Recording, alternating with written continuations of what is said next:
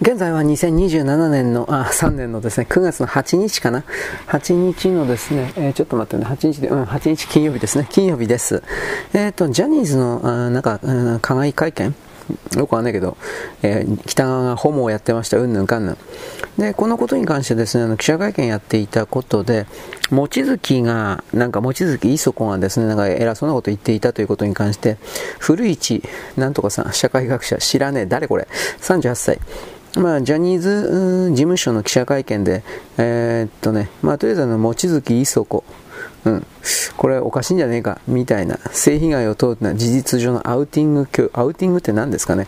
これ多分、あれじゃないですか、望月磯子が、あのー、新しい社長誰だっけ？東山だっけか。この人にパンツや俺のソーセージを食えだとか生放送で何か言ったっちゅうんでしょ。うん。まあ、記者会見の会見出席者に事故の性被害の有無を記者が問うというのはその出席者が公人であってもあのプライバシーに対する強度の脅威である許されないうんぬんかんぬん、まあ、どうどうですかねこれ。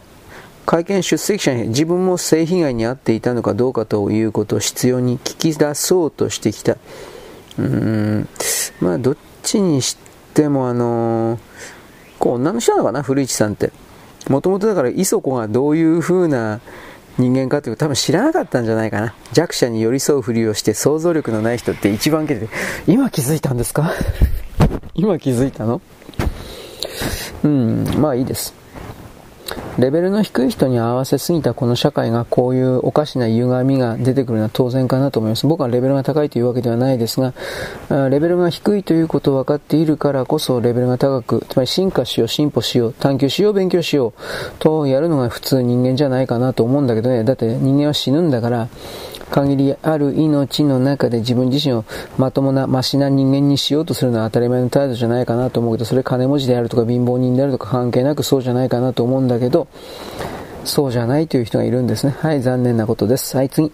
SK ハイニックスが中国のファーウェイの製品の中に自分のとこの半導体が入っていたということで調査するという方調査も何もお前とか堂々と出してる何言ってんだバーガー。まあ、とりあえずブルームバーグがですね、あの、えー、っと、メイト60プロ、何なんですかね、メイト60プロってようわからんけれども、まあ、中国の製品なんでしょうね。そしたらその中に SK ハイニックの LRD、DR5、あと NAND フラッシュメモリ、メモリしか作ってないですね。まあ、それは作られて、入っていたということで、まあ、どうなの？これあの、中国包囲網うんぬんかんぬんということに関する、まあ、完全なる破りですね、ということ。どうだろうね。一応、建前上は、SK ハイニックスのこの規制、貿易制限を課す以前に備蓄してきた膨大な在庫部品を使って作ったっていう風な、うん、まあ、SK ハイニックの側はそういうふうに一応言ってますけどね。ただそれが本当か、多分そんなことないでしょうね。僕はあなたに何度も言ったけど、SK ハイニックはもう上の株主というかそういうものは中国人民解放軍に、共産党に完全に逃げられてしまったので、韓国の会社じゃないんですよっていうこと。堂々と今でもやってるでしょ。なんかバレない隠れた形で。だから今ほら中国が7、7ナノメートルのつまり5ナノとか7ナノの最先端の半導体の開発に成功した成功したっていうのはね、これ成功してないんだけど、それを成功したということにして SK ハイニックだとかそういうところから7ナノとか5ナノの部品をあのこっそり密輸入するんです。で、密輸入したものをんまあ、外側の製造シリアル番号を変える。まあわかんないけど、そういう形で、さ、さも SMIC が作ったんですよというふうに偽装するんですよ。冷静に考えて、中国が今の段階で7ナノメートルの、7ナノ、7マイクロメートル？まあナノメートルの狭い回路幅のものをいきなり作れるとは思えない。だからあるとすればこれ韓国からの横流し品か台湾からの横流し品であり、で、えー、っと、それを自社製品であると嘘をついている状態だろうなと僕は、まあ、睨んでおります。そんな簡単にね、何でもかんでもできないですよ。本当の話で。はい、次。中国のね、報道官、もう報道官、軽報道官ですね。一帯一路の会議に90カ国以上が参加するだそうです。だから何だっていいんだろうか。何を言いたいのか俺にはよくわからない。昔の大日本帝国の時もですね、アジア会議とか何かなんかそういう形でたくさんのアジア各国が集まったよみたいなこと言ったけど、結局戦争に負けたでしょ。そういうことで、そういうことのですね、再現のような気がします。はい、次。立憲民主党の長妻さん、長妻さん、バカなことやってんなと思ったけど、ジャニーズの会見に関して、国が、え保証するべきだ、被害者に対して、あんま関係ねえ、バカ。そんなもん当事者同士でやれ。なんでお前俺らの税金使う必要なんだこれ長さんぶっ殺せ。いや、まあ最近こんなことばっか言ってるけど。いや、関係ないだろう。本当に関係ないだろう。なんで俺たちの税金使う必要あんの？そう、釜掘ったやつ、ホモとホモを抱えていたファミリー企業が話し合うべきであって、これ、これを許すとこうなるんだよ。誰か A さんと B さんが交通事故を起こしました。かわいそうな B さんを助けるために国が税金を補填しなくてはいけない。世の中中に交通事故とか詐欺とかで当たりは続出するよ。こんなもん当事者同士やれ、バカ野郎舐めんな。ということで本当に僕はムカついてる。立憲民主党本当にダメだな。火つけて燃やせ。と僕は今度、あの、比叡山の焼き討ちのように油かけて燃やせ。火を放て。というふうに僕は本当に思います。人権人権と言ってですね、ふざけたこと言うな。ということ。はい、次。なんだかな、これ日本共産党の人らしいんですけど、高島屋に行ける方はごくわずかな方たちです。えー、もっとしっかり汚染魚を食べて10年後の健康状態を知らせてください。村井明美。まあ、これ共産党の議員らしいんですが、これ僕このツイートの内容がよくわかりません。高島屋さんって何？これあの、お魚出してるからどうのこうのってこと？よくわかんないけど。はい。まあ、この村井という基地外は僕基地外と言います。まあまだ日本の売国土ですか、村井明美。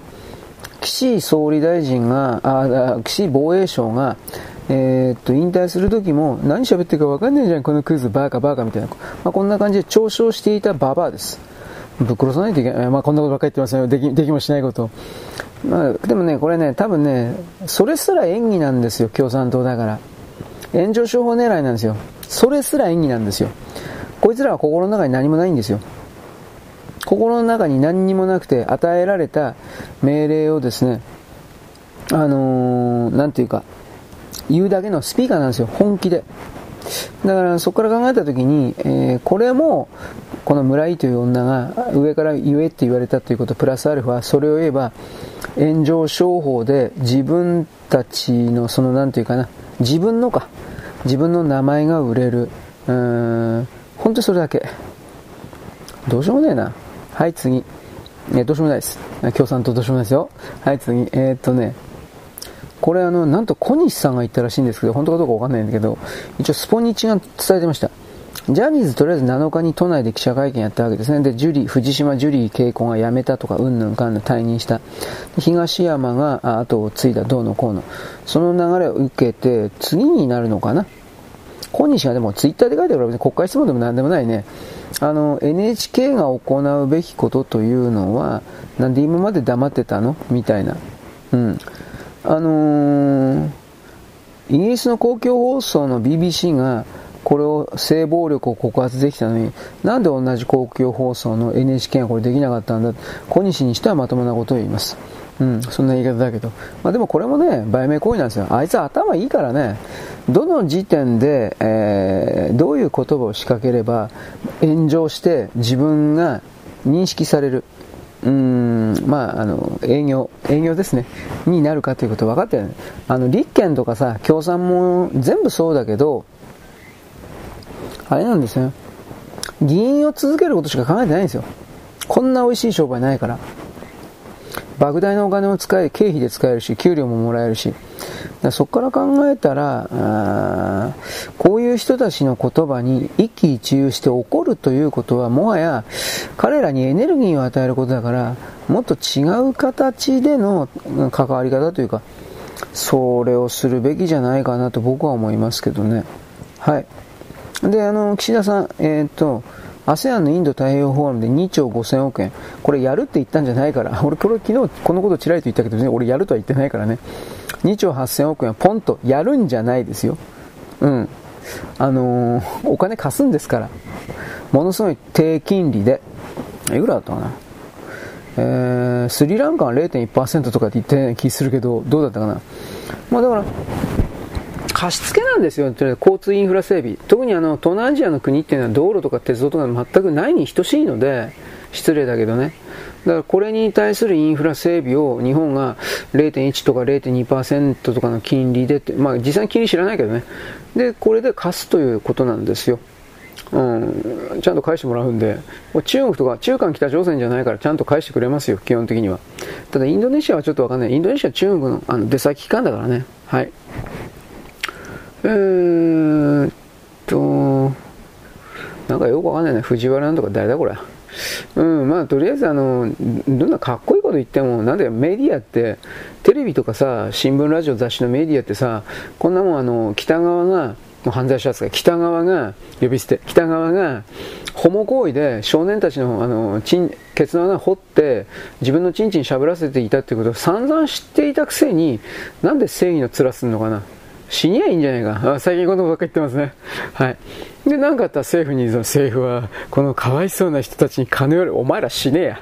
自殺しろ。ほんとひどいな、俺最近言葉ね。それはね、僕はちょっとムカついてんですよ。はっきり言うけど。俺らの金に手出そうとすんな。ただでさえ金がないのに、ないやつから取ろうとすんな。こいつらの態度全部それだ。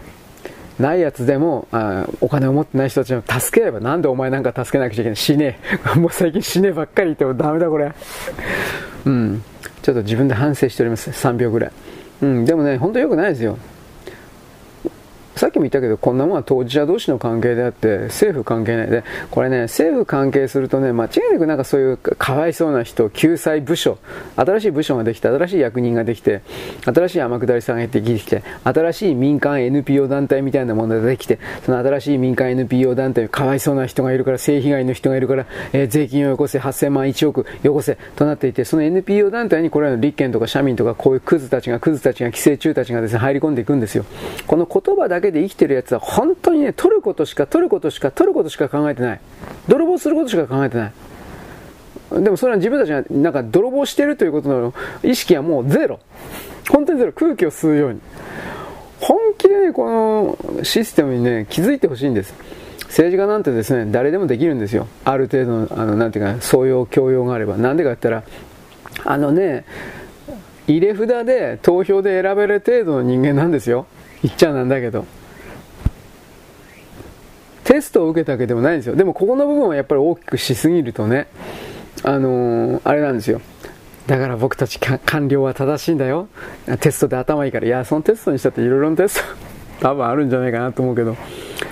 あのー、どの辺でバランスを取るかなんですよ。僕はそういうふうに考えてます。官僚のその紙切れ書いてテストの試験が良かったからだけというだけで全部を任せるの非常に危険だなと思うし、だって頭良すぎる人は自分のところに利益を運ぶしかことしか考えないもん、最終的には。ただ全部の人がそうだとは言わんけどね。ちゃんと日本の国家、国民のことを考えている官僚も当然いるんで、僕はこう官僚の全てがですね、こいつらは悪い奴だみたいなことは僕は言わないですよ。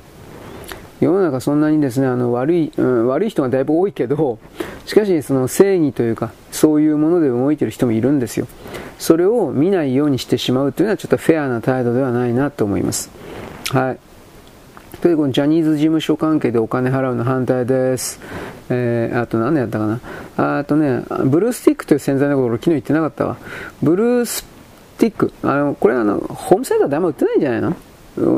少なくともスーパーでは売ってないよね。工場だとか、あ土方がよく使うね すげえ落ちるから、ブルースティック。まあ、オイルの長方形のやつ。どう言えばいいのかわかんないけど。本当にそれ。で、あのー、汚れをね、あの汚れたところにゴシゴシゴシってこすってね、で、ちょっとつけといてね、で、水洗いするとね、本当によく落ちるね、これ。でね、これね、内容は何かってその単純なもんなんですよ。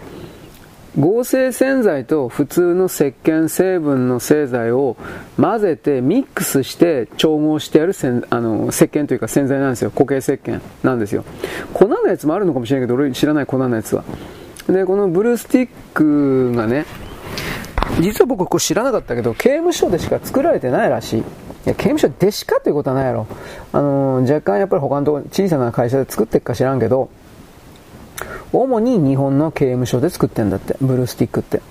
で、なんで？っつって、そう記事読んだらね、あのー、合成洗剤を作ってるメーカーは、そういう A というグループを作り、石鹸成分を作石鹸成分で石鹸とかシャンプーとか作ってるやつは B というグループを作り A というグループと B というグループは基本的にあんま仲いいいいくないんだって、えそうなん？ただただの石鹸じゃないかなと思うんだけど。うん、で、どっちが落ちるのかって言ったら、まあどうなんだろうね。普通に純粋石鹸の方がいいっていう話もあるんだけどね、この純粋石鹸がね、側が、あ、ごめん。最初ね、合成洗剤の作ってた側がね、昔から作っていた石鹸のシェアを奪うために、石鹸が全然使い物ならんっていう風な比較広告みたいなの昔、昔出してたんですよ。えー、っとね、ザブだとか、ザブって今あんの？知らないけど、CM 見てね、あの勉強したんだけど、ザブ。えー、トップ。トップはなんか今でもあるような気するな。俺トップ買ってるような気するな。ザブ、トップ。まあ、とりあえずなんかあるんですよ。顔とか。なんか顔でいいのかな？そしたら、普通に石鹸屋さんの石鹸は売れなくなったんで、じゃあ石鹸屋さんどうしたかというと、今度はね、あのー、なんだったかな？石鹸成分、純石鹸成分というのは、アレルギーが出ませんよ。健康、あの、お肌にいいですよ。大丈夫ですよ。合成洗剤全然ダメですよ。というネガティブキャンペーンを張り出したんで。でもこれね、事実だからどうにもならんですよ。合成洗剤、お肌ありますよ。あなた女の人でしょ合成洗剤使ったら肌ベロベロになるでしょそれ知ってますよ。なんで、俺、俺だって俺よく使ってるから。まあ置いといて。だからね、そういう仁義なき戦いが、合成洗剤と、うん、普通の純石鹸かと言われているような業界であったそうです。でも純石鹸と言われている業界というか製品はあんまメジャーなとこないんですよね確かね。聞いたことないわ。なんか俺なんか俺昔あの純石鹸で俺買ったんだけど今のたまに買うんだけど三好か。三好は純石鹸ででっかいとこじゃなかったかなと思うけど三好はだからこの純石鹸成分で洗剤と石鹸の塊のやつとえー、食品、食器洗剤と、あと、シャンプーとかリンスとか、リンスは作ってなかったかなんかそういうのを作って、これはあの、一定の固形固定ファンがいるみたいですね、三好の製品は。また三好以外にもう一つ二つあったかもしれんけど。で、もちろん、あの、三好の成分は、その、なんていうかな、アレルギー出し、実際アレルギーは出そうだが、アレルギー出しませんみたいな形になって、健康志向の人たちには売れてるんですけれど、それはやっぱりあの、えー、サンスターであるとか、顔、あと何？サンスター、顔、エメロン？なんかあるじゃあるじゃないですか、あの、シャンプー、石鹸のそういうの。だから、そういう人たちは苦々しく思ってるわけです。まあ、だからこの石鹸の側がね、あの、シャンプーを使うとハゲるだとか、シャンプーを使うとものすごく、えー、なんだっけ、合成洗剤のシャンプーを使うとものすごくハゲるだとかね、えー、老けが出るだとか、まあ本当かどうか俺よくわかんないんだけど、そういうとんでもないネガティブキャンペーンをね、事実かもしれんけどね、や、仕掛けていたんですよ。本当に仁義なき戦いなんですよ。一本あたりの単価なんか大したことないと思うんだけどね、でもやっぱこれ、毎日か、毎日ある一定期間、必ず使ってくれると言っていいあの消耗品だからやっぱこのジャンルを抑えておくということはお金儲けの観点からするとですね絶対に重要だということになるんですよ。まあそうですよねこれきっとね。はい。えー、全然関係ないですね。はい。メキシコで開催されたですね。あ、そうそう。メキシコの大統領が女性になったという記事、俺ヘッドラインだけ見たわ。はい。で、メキシコシティでね、国際マラソン大会あったんだけど、えー、っとね、参加者の、3万人参加者の3分の1の1万1000人が、一部のコースをまともに走らず近道したんでしょうね。なんかそういうの。で、完走したいに偽った。まあ、偽ったのも結構だけど、これなんか意味あんの？正直意味あんのかなと思って。その不正をすることによって。なんかお金がもらえるだとか、何か資格がもらえるだとか、ななんかメリットなんてこんな面倒くさいことしないでしょ。だからその辺りは突っ込んでないので僕ちょっと正直わかんないですね。うん、まあそんなことまでして出るなよ と思うけど。はい。何だったかな。えー、変貌する日本画のイメージ。ようわからんけど、北海道近代美術館、近代美術館が9月16から11月12日までなんか絵、絵画、絵画展ですか？うん、なんかそういうのなんですけど、え、美術の田中武さん、あ、美術家か。うん、ようわからんけど、絵、絵、絵ですね。絵画なんですが、16痴漢図シリーズ。なんじゃそりゃ。裏側。食欲、禁欲、金銭欲、煩悩欲望を表した現代人を表した、まあ、作品だそうです。これ風刺画みたいなもんですね。油絵で描かれた漫画な一コマ漫画みたいなもんなんでしょうねきっとね。でそのことで欲を体現したモデルは全部女性。ね。裏側椅子に座った女性がフェイスバックをはずフェイスパックを外目元にはモザイクがえなんだっけかかってるうんぬどうでもいいんじゃないかこんなもんバカ野郎。こんなもん記事にすんなよ。ということでまあとにかくですね。うーん。女性蔑視だとかうんどうなんだろうねそもそもそんな芸術と言えるような価値ですらないんじゃないかな。芸術なんてわかんない。芸術芸術っていうのは、結局、あの、投資、投機の対象の交換品でしかないから、あの、金持ち同意の、金持ち同士が合意の上で、この絵を5000万と決めようぜって、で、決めてですね。でですね、いざという時に横から横になった時に最低限5000万を払うみたいな。ただそれだけのことだからね。なんで、あんなもんに価値、芸術性とか分かったふりしてるけどさ、俺バカだからさ、モネとかゴッホとかきっとすごいことやってんだろうけど、何一つすごいと思わないんで、ああ、こんなこと書きたかったんだっておしまいだからね。はい。えー、っと、日本ほら、えー、っと、スリム。無人月面着陸船。これは本当に成功してほしいなと思います。まあ、ただ軌道に乗せることは成功したんで、まあ、まず第一段階いいですよね。で、打ち上げから3ヶ月、4ヶ月後に月をぐるぐる回る軌道に到着します。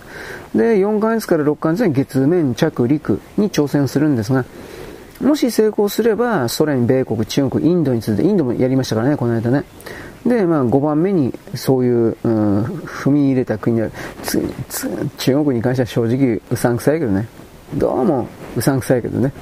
まあ、他の国の月面着陸船はこれも本来の着陸点は数キロメートル以上離れるけれども JAXA は誤差100メートルに抑える、うんつもりだということに関して、あのー、韓国人がロケット技術がゼロの韓国人が恐れをおののいてるというふうなことをレコードチャイナか言ってたけど、まあ、そもそもあの、ロケット技術イコールミサイル技術であり、ロケット技術って基礎の方から自分の国の中で蓄積やらんと無理なんで、その蓄積がゼロで泥棒ばっかりしてるような人たちにはロケットは永久に作れないと思うけどね、正直な話だけど。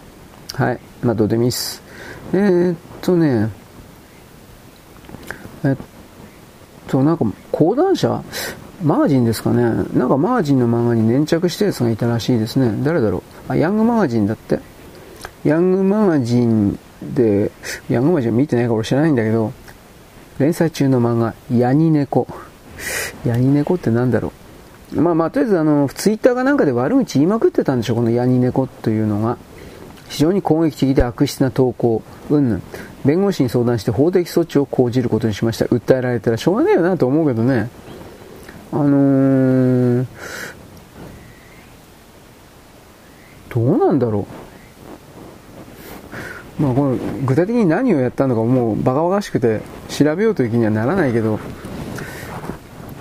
この間の京アニの青葉みたいに自分の作った最高のものをパクったやつを殺すしかないだとかなんかこれと似たような気持ちなのかな？うん本当にどうでもいいよね。はい。えー、っとね。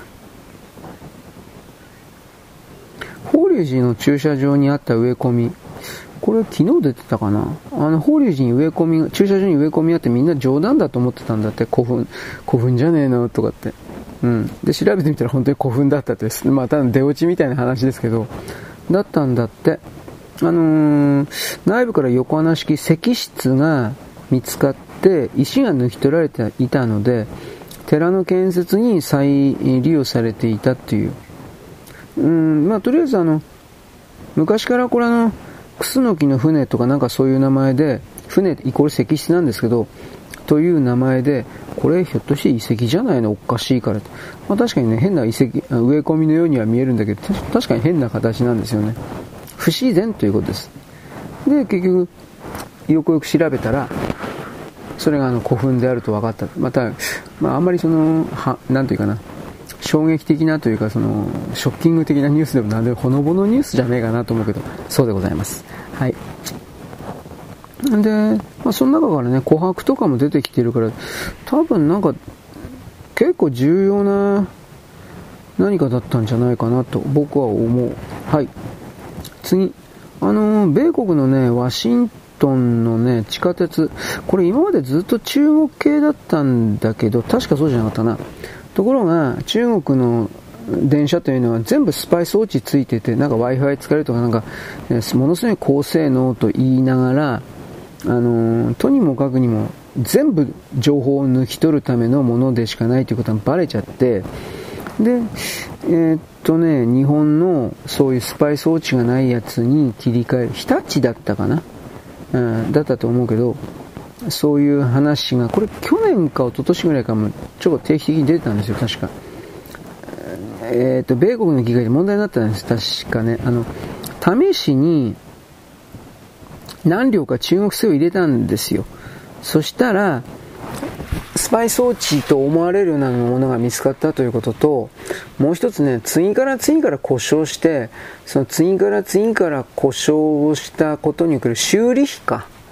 これが後から後から追加予算でかさんで、最初安かったけど、この修理費とか混ぜていったら、全然その、なんというかな、あのー、高くなっちゃったというか、そういうことらしいんですよ。だから、それを考えたら、ね、安物買いのなんだっけ、銭失いだったっけ、そういう言葉あるでしょう。そのまんまですね、と僕は言わざるを得ないです。はい。あと何やったかな。浦安にね、キノコ型の街路樹があります。知ってますか？なんかまあ、まあ、キノコの山の頭のとこみたいなやつ。うん。ところこれをね、あの、市が、千葉の浦安市が全部ぶ全部バス、220番だけど、全部これ切り捨てようとし、決めたんだって。そしたら、一部の地区の112本で住民が相談ねえよ、黙って嫌なバカ野郎みたいな。これキノコ型に刈り込まれてるだけなんだけど、どうしてこれ車、車の通行に安全な、あ、対向車が見えないからかな。あ伸びた枝が通行車両に接触する恐れが出てきたっていう。うーん、どうなんだろうね。これ別にそんな切り取らなくたって刈り取りすりゃいいだけなんじゃないの？キノコの山みたいなあの変なねあのこんもりした形じゃなくて横がサイドの方バスンバスンバスンバスンと切ってやいいんじゃないの？単純にそれだけじゃないかな。うん。またでも突然にですね強い剪定をするとトゲトゲしい枝が生えてくるのもまああるそうですけど。うーんでもどうかな。剪定すりゃいいのになんでいきなり伐採になるの？この丸い形で剪定して、なんかね、まあ、えー、通行人がね、そこで、その隙間というか隠れて道路を渡ろうとするときに、えー、っと、ドライバーからしたらその木と木の影に隠れて人が見えなくて危ないだとか、多分そういう声も寄せられてたんだろうね。わかんないけど。でもそれバッサンと切りゃいいだけじゃない？あの、伐採じゃなくて、剪定すりゃいいんじゃない？と思うけどね。僕は千葉県の人じゃないからな、わかんないけど、どうなんだろう？まあ、純粋に予算がないんかね。まあ、浦安、新浦安っていう場所は、外から入ってきた人が多いから、あのー、昔からの人って割と減ってるらしいんですわ。で、考え方がみんなバラバラなもんなんで、どうしようみたいな。うーん。景観悪いかなそんなことないと思うんだけど画像いっぱい回ってんだけど、キノコみたいなやつ。うーん。どうだろうこれ。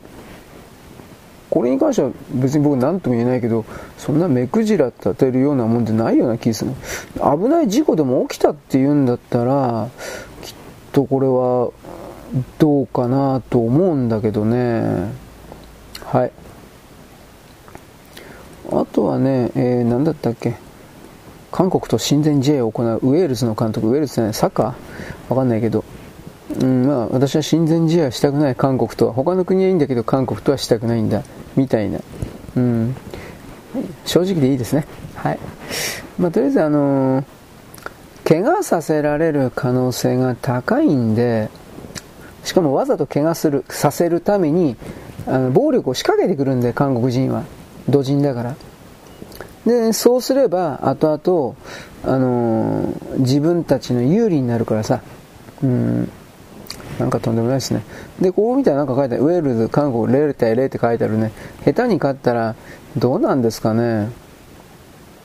暴力されるからだろうね、きっとね。はい。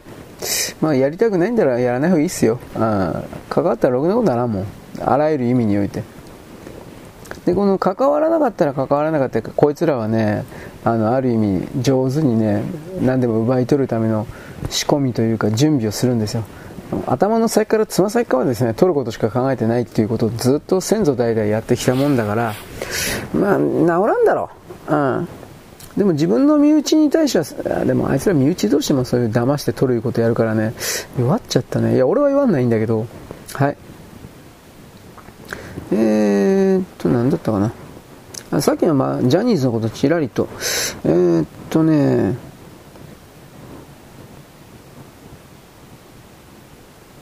まあ、ジャニーズ、なんかごめんなさいみたいなことしたけど、やっぱりこの、株主比率がどうだとか、役員構成がどうだとか、何一つどうも変わってないようなんで、えー、これは、まあ無理なんじゃないのというふうな。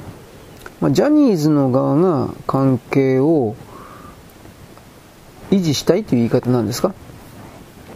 とか言ってっけど、うん、まあ、辞めたと言いながらジュリーは100%株主だし、ジャニーの名前を、事務所の名前も変えなかったし、無理だろうな。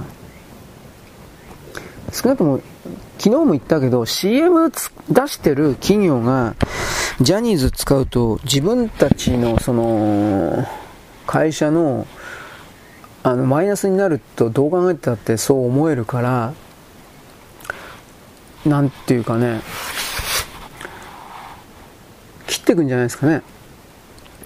とりあえず東京海上日動は、あのー、相場か、嵐ですね、相場との契約は切るとかって言ったみたいですね。うん、多分これだいぶ切っていくんじゃないかな。あのー、テレビ局は OK 出しても、金払う CM 企業が、やっぱ悪いイメージ大きいだろう。普通の常識で考えて。あの、ホモ行為を強制していたような、そんな会社に協力するんかお前らはって言われたら、何も言えないんじゃないかな。あ奴隷労働的な、人権侵害的な、なんとも言えないけど。だから、そこから考えた時にやっぱジャニーズ帝国というものは凋落していくことが必死なんかなとも思ったりはしますね。わかりまへんけどね。はい。というわけで、あとは最後に一つ。あのー、大阪、今日のね、東洋経済オンラインだったんですが、大阪万博がなんでダメなのかっていうことがですね、大体言われてます。建設業界からソース感食らってんだって。あの自分の都合しか言わなくて建設業界にタダで働けみたいなこと言ってるみたいな結果としてね結果としてタダで働けということを要求している形になってんだってぶっちゃければ。でふざけんなと建設業界怒るさあ怒るよ。当たり前だよ。でそんな状況でじゃあ改善のそれらの状況の改善の見通しがあるかって言ったらまあ全然なくて。でその建設委員会これがあの全く協力的でなくでなおかつ政府が相手に入らないといけないのにそれも入ってくれない。あの何だったかな。建設業の企業と発注をかける外国人のパビリオンを発注かける外国の人間が直接条件を交渉して建建物の設計とかなんか決めろって言ってるそんなもん無理だろお前。冗談抜きに。あのきちんとした間に代理人というか交渉人入ってくんねえと。それをやらないんだよね結局。まあだからその維新？維新でしょ？どうせ。これなんか万博協会みたいな。やっぱ維新はダメだな。なんていうことを思ったりはしますけど。はいそういうわけなんでうーん、どうですかね。これこのままの状況だったら本当に建物建たないですよ。それぐらいなんかやばい状況みたいですよ。これ。笑いごっちゃないでしょうけど。ということなので、えー、維新なんかに政治を任せたら、国政を任せたら、とんでもないことになるなということの予兆というか予感がここに出てますね。ということを僕は言いたいわけです。はい、よろしく。ごきげんよう。現在は2023年の8月じゃなかった9月のですね、えー、っとね、8日かなの金曜日です。あの、クルド人たちと朝鮮人たちのですね、まあ共通点。これは他にもあるんですけれども、アルメニア人とかもなんかそうかなというふうな感じするんですが、とにかく自分たちが虐げられた貧しい者、弱者を、えー、っと、偽装するということ演じるということです。実際にはそのな人間集団の中に貧しい者もいれば、富む、豊かな者もいます。格差はあるけれども、富んでいる、豊かな者も確実にいます。で、その中で、なぜ貧しいかということの突き詰めを行わないまま誰かのせいにする方が楽だから、それはなんで貧しいかって言ったら、大体は無能だからです。なんで無能かって言ったら、努力しないからです。なぜ努力しないかと言えば、うん自分の住んでいる社会がどういう仕組みで成り立っていてどんな感じでありどういうふうにすれば金を得られるのかとかそんなこと1秒たりでも考えないような人々がつまりそういう人っていうのは上からの命令をただこれやれはい分かりましたはいはいガッチャンガッチャンこんな人たちが豊かになれるわけがないし、えー、なんだろう何かを作ったり生み出したりすることは永久にないわけです。クルド人のほぼ全てというのはこれなんですよ。僕は大きくそういうふうに断定しています今のところは。彼らは過去においてペルシア帝国だとかそういういう者たちに雇われるような傭兵団であったそういうもので生計を立てていたような者たちがかなりいます。で結局それはうーんまあ山岳民族だからその何も取れなかったんでしょうね。畑だとかそういうこともできにくかった、えー、農産物が取れなかったらあとは牧畜だとか、まあ、羊とでも買うのかな。そういうふうなことで収入を確保するみたいなことやらないかんけどそれもできなかった。となると人身売買であるとか麻薬を作るだとかそんなもんしかないわけです。あとは今言った兵隊ね。傭兵。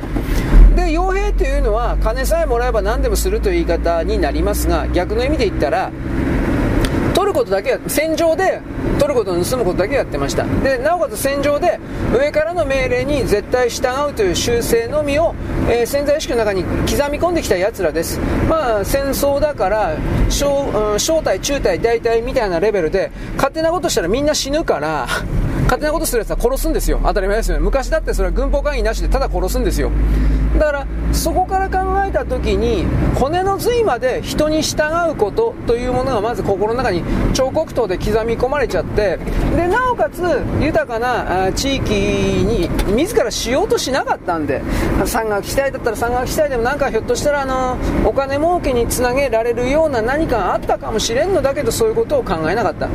人身売買人を誘拐して身代金を取るだとか人を誘拐してそれをどっかに売っ払うだとかした方が早いから、うん、でそれをずっとやってきた人々だという見方は僕は大きくします。このパターンの人種はいっぱいいるあたくさんいるんですよ。日本日本だけじゃ世界中に中東の地域で女の人たちがブルカとかかぶってるのは昔の中東地域においては嫁さんかっぱらう娘かっぱらうっていうのは普通だったからです正確には人買いとか強盗、うん、まあ、誘拐集団が「おあそこにいい女がいるぞ高い値段で売れる盗め!」とかって盗んでいくんですよだからいい女かどうかということを分からなくするために頭の先からあのつま先まで布で覆っちゃう。まあもちろんあれは、えー、防寒じゃなくて、えー、まあ、日光対策 もあるんですが僕はあの黒いブルカっていうのはやめた方がいいんじゃないかなと。暑くて死ぬだろうと思うんだけどでも真っ白のブルカってあるのかな？まああるんかもしれないですちょっと僕調べてないです。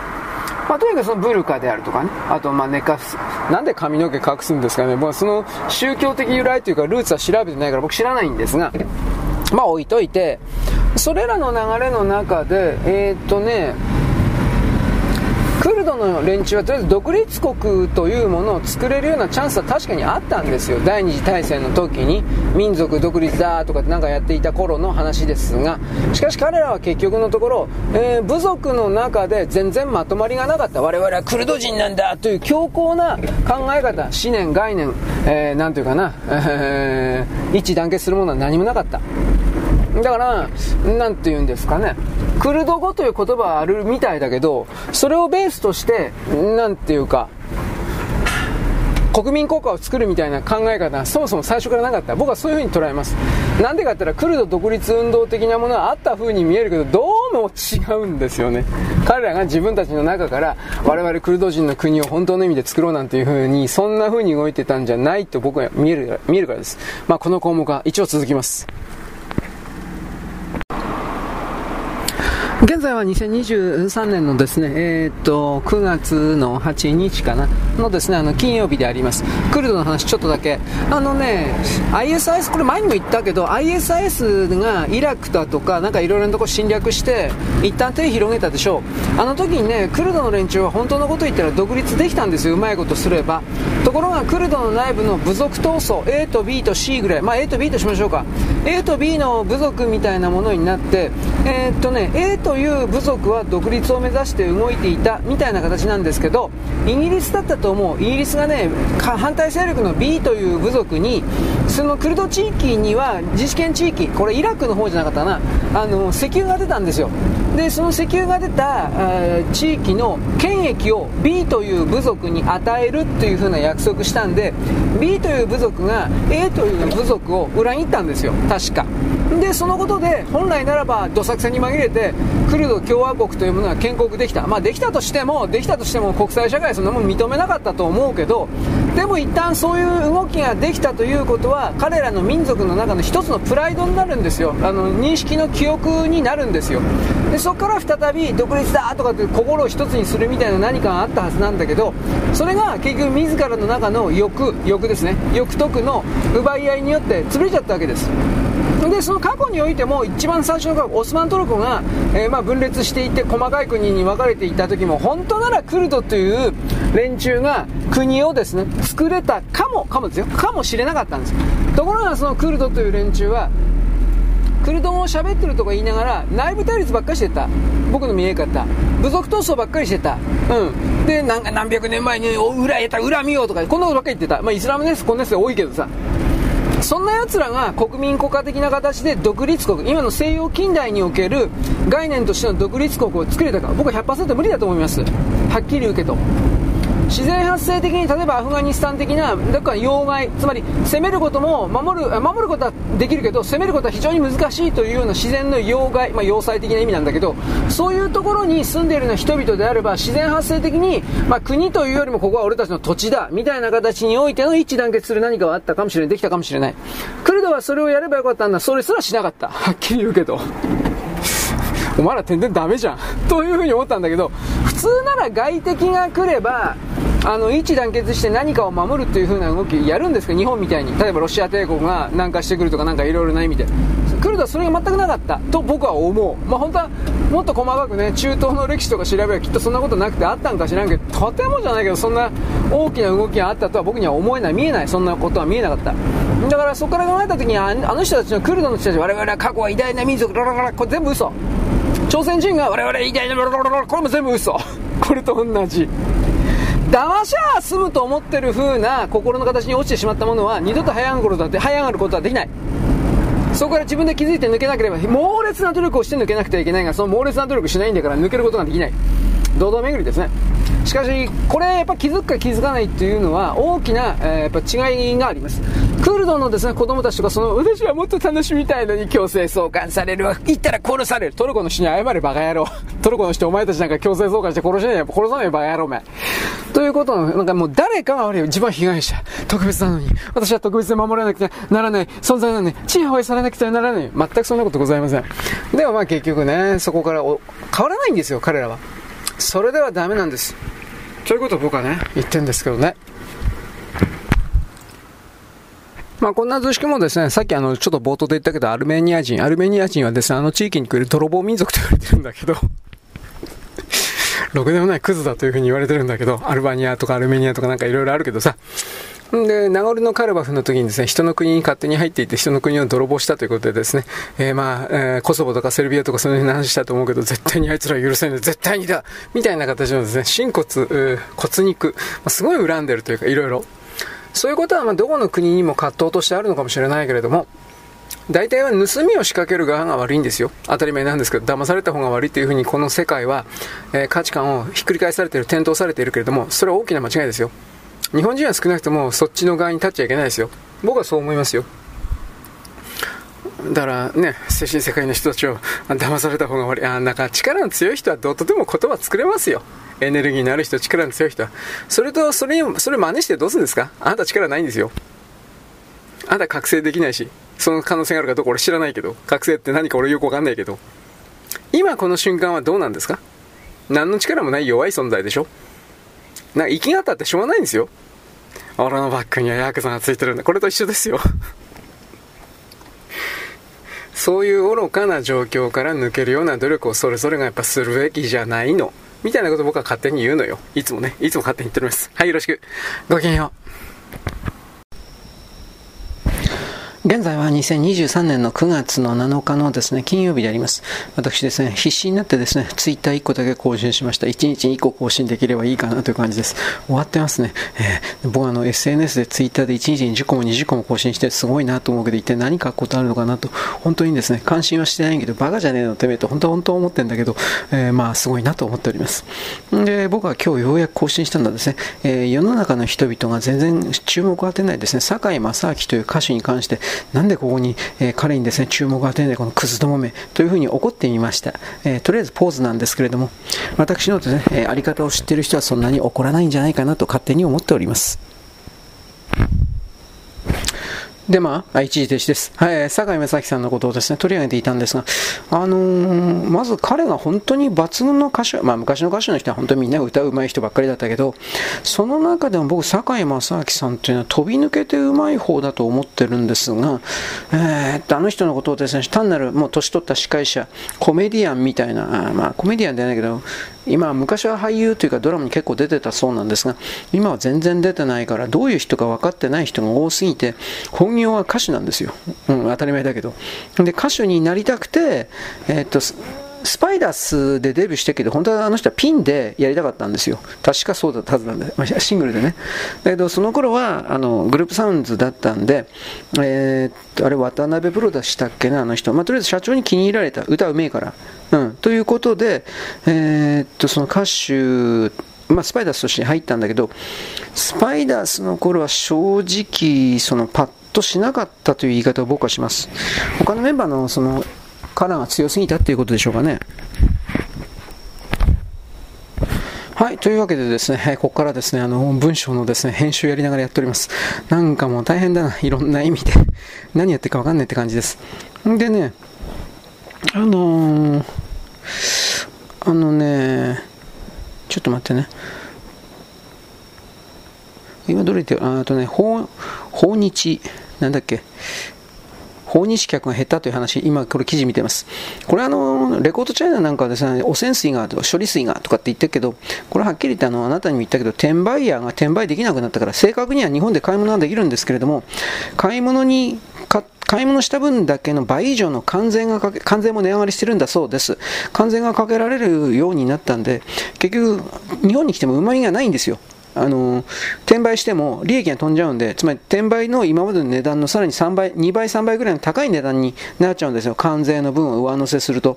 そんなもん誰も買わないわけですよ、中国の製品よりも高い値段になっちゃうから。ということで、今の時点でその日本旅行をキャンセルして中国人というのは、これはっきり言って転売屋です。いや僕は大きくはそのように判定しているし、その判定は多分間違ってないと思います。で、純粋に中国に来ているようなお金持ちのという表現ですね、お金持ちの中国人たちもいるでしょうが、それも中国共産党における偉い人でなければ、まあ、これはあのすぐ来られな来られなくなるでしょう。今年中に膨大な中国の企業が本当にリアルで潰れると思います。思いますね、中小みたいなもんは本当に潰れてるんだけど、中中国って自分にとって都合の悪いこと一切報道しないから、この辺りが伝えられてないです。だいずれにしてもですね、それは今年の12月超えたあたりでも、まあ、隠せなくなるでしょう。どう考えたって。はい、次。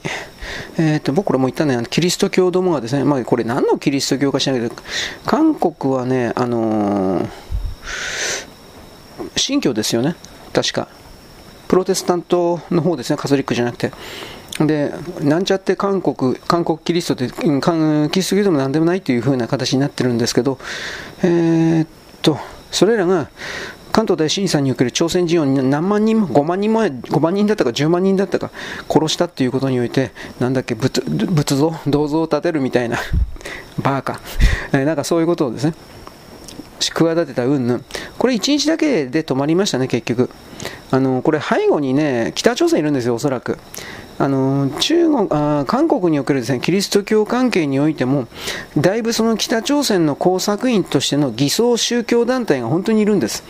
だから多分これは汚染水だとか関東大震災だとかそれにかこつけて、えーまあ、日本中国人あ朝鮮人の南北というのは中国人もそうだけど中国人もさらに相手に偽の意識偽の罪の意識を貼り付けてそしてコントロールを仕掛けようとしか考えない奴らなんですよであこれ分かりやすく出てるなと僕は思いました。ただそうしたあの騙し、奪い取りからのみ世界を構築するような人々っていうのは僕はこれから生き延び生き延びられないと思う。なぜならば、多くの人たちが今僕がこんな風に喋っているように、もっと上手い人はもっと上手に喋るけれども、あの新しい世代の脳に対して、これこれこういうシステムでこういう泥棒の仕方があるんだよということの手品の種がどんどんと明かされている流れに入っているからです。そうなるとですね、何言ってんの？お前なんかの言うことでなんで信じるんだ？バーが死ねみたいな。また、また言っちゃいましたね。という風な形でですね、うーん、相手にされなくなるんですよ。これ相手にするから金が入ってくるんであって相手にしなければこれただ単にわーわー言ってるだけなんですよ。あとは嫌がらせがあるとかねファックス昔だったらファックスの紙をずんずん流すんだったらなんかそういうの。うんでも嫌がらせしかできないんですよ。である程度の敷地を超えちゃうと結局のところですね。うーんうんうんうん。警察に頼むというか、うん、暴力装置を使って排除するということが可能になりますから、ある程度のことまでしかできません。この恐れてはいけない、怯えてはいけない。最終的には逆の意味で言ったら、あいつらにやらやりすぎをさせて、えー、っとね、警察に捕まえさせるということをやるということです。あいつら働き最初からないから、あの嫌がらせをすることによって、あの例えば収入が減るだとか、そんな考え方ないんですよ。特にこのキリスト教関係ですから、えー、なんだろう、古事記でしょ？早い話は。寄付とかで食ってんでしょ？どう怒りましたか？キリスト教関係、カソリック含めて怒りましたか？まあ、そういうことを含めてですね、あのー、ちょっと待ってね。やっぱりどれだけでも嫌がらせするんだろうなということです。うん。まあ、あとはね、まあ、こういうやつら本当になんで生きてるのかなと思うけど、まあいいです。で、も今これ文章のところですね、だいぶ変わっておいてね、ああ、そうそうそう。食料が足りなくないから買い占めしようね。買い占めは買い占めすんなか。えー、普通の買い物の時に1日に1個か2個か知んねえけど、とりあえず缶詰買っとけバーカみたいな、そういうこと書いております。バカは余計だとよ。僕口悪いんで、はっきり言って、今日いろいろ押してるんですよ。えー、時間的に大変なんです。えー、僕は僕はですね、配信の時間とかなんかもう本当にローテーションとか言いながら、なんだっけ、繰り返しとか言いながら、カツカツでやってんので、正直言うけど。弱ったな、おい。ね。こんなことをしていたらサービスパックの時間が減っちゃうわ、みたいな。そんなもん誰も聞いてないと。すいません、その通りです。ということも言いながらですね。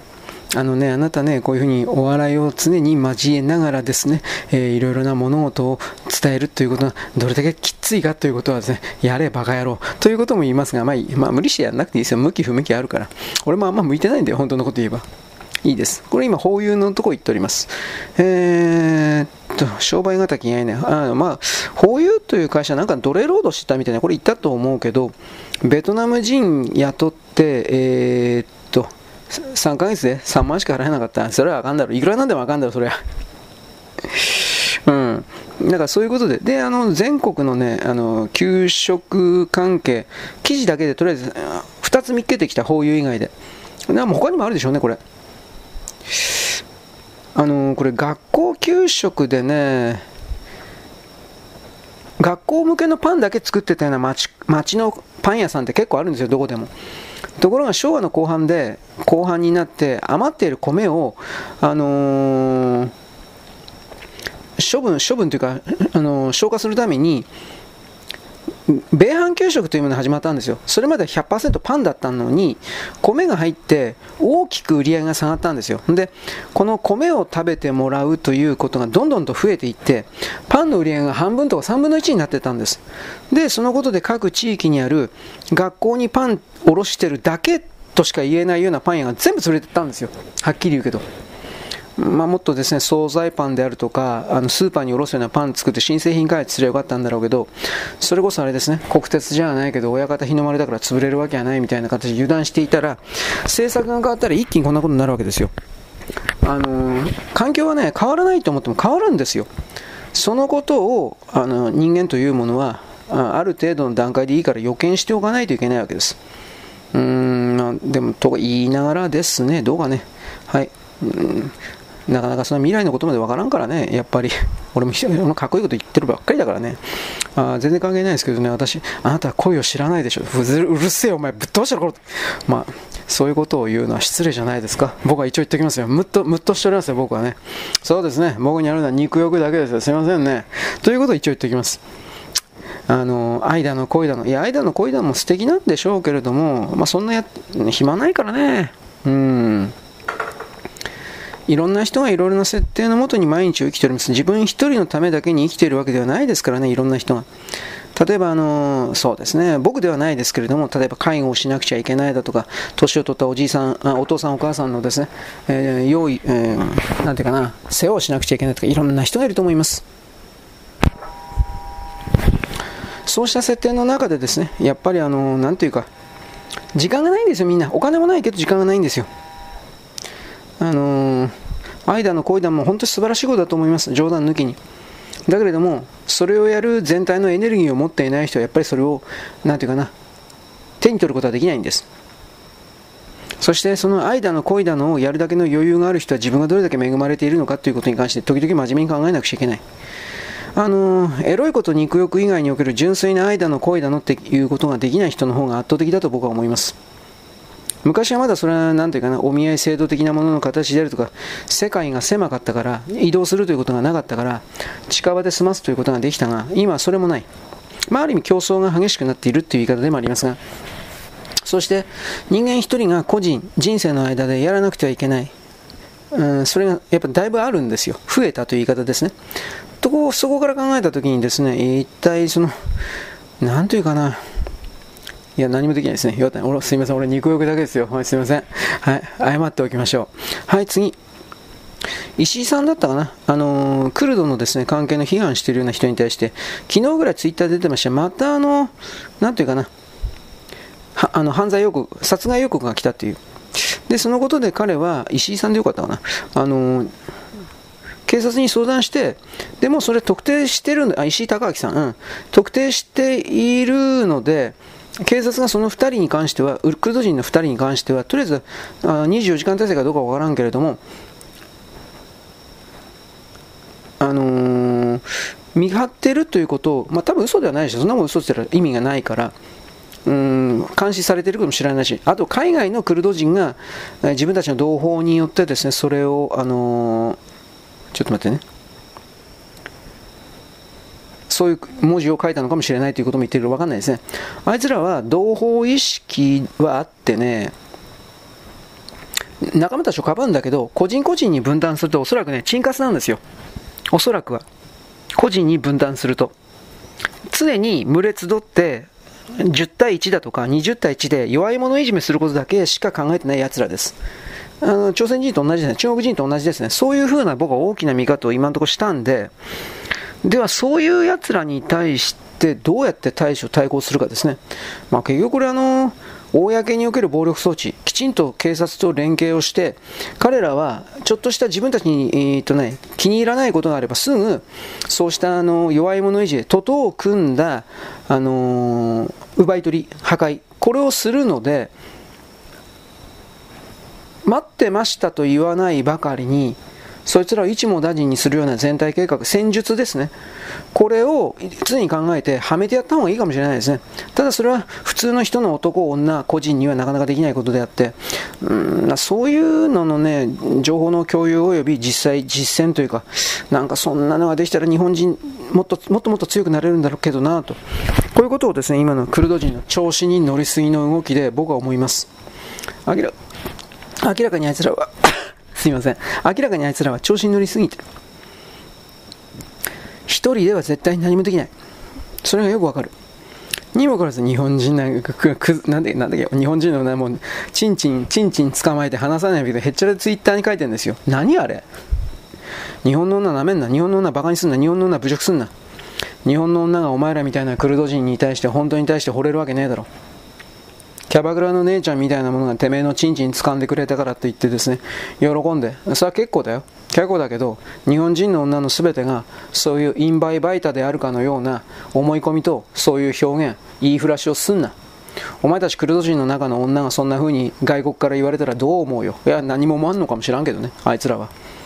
僕は概して大体卑怯者の奴らだという風なあの判定を下したんで、あの物事はね、あなたはそういうやり、こういうやり方苦手だと思うけど、大きく掴んで判定しなくちゃいけない。決めなくちゃいけない。細かく掴んでいてもね、騙されるんですよ、結局は。間違うし。何やっても間違うけど、人間なんて。その状況下で、えー、いちいち細かいことに右往左往する。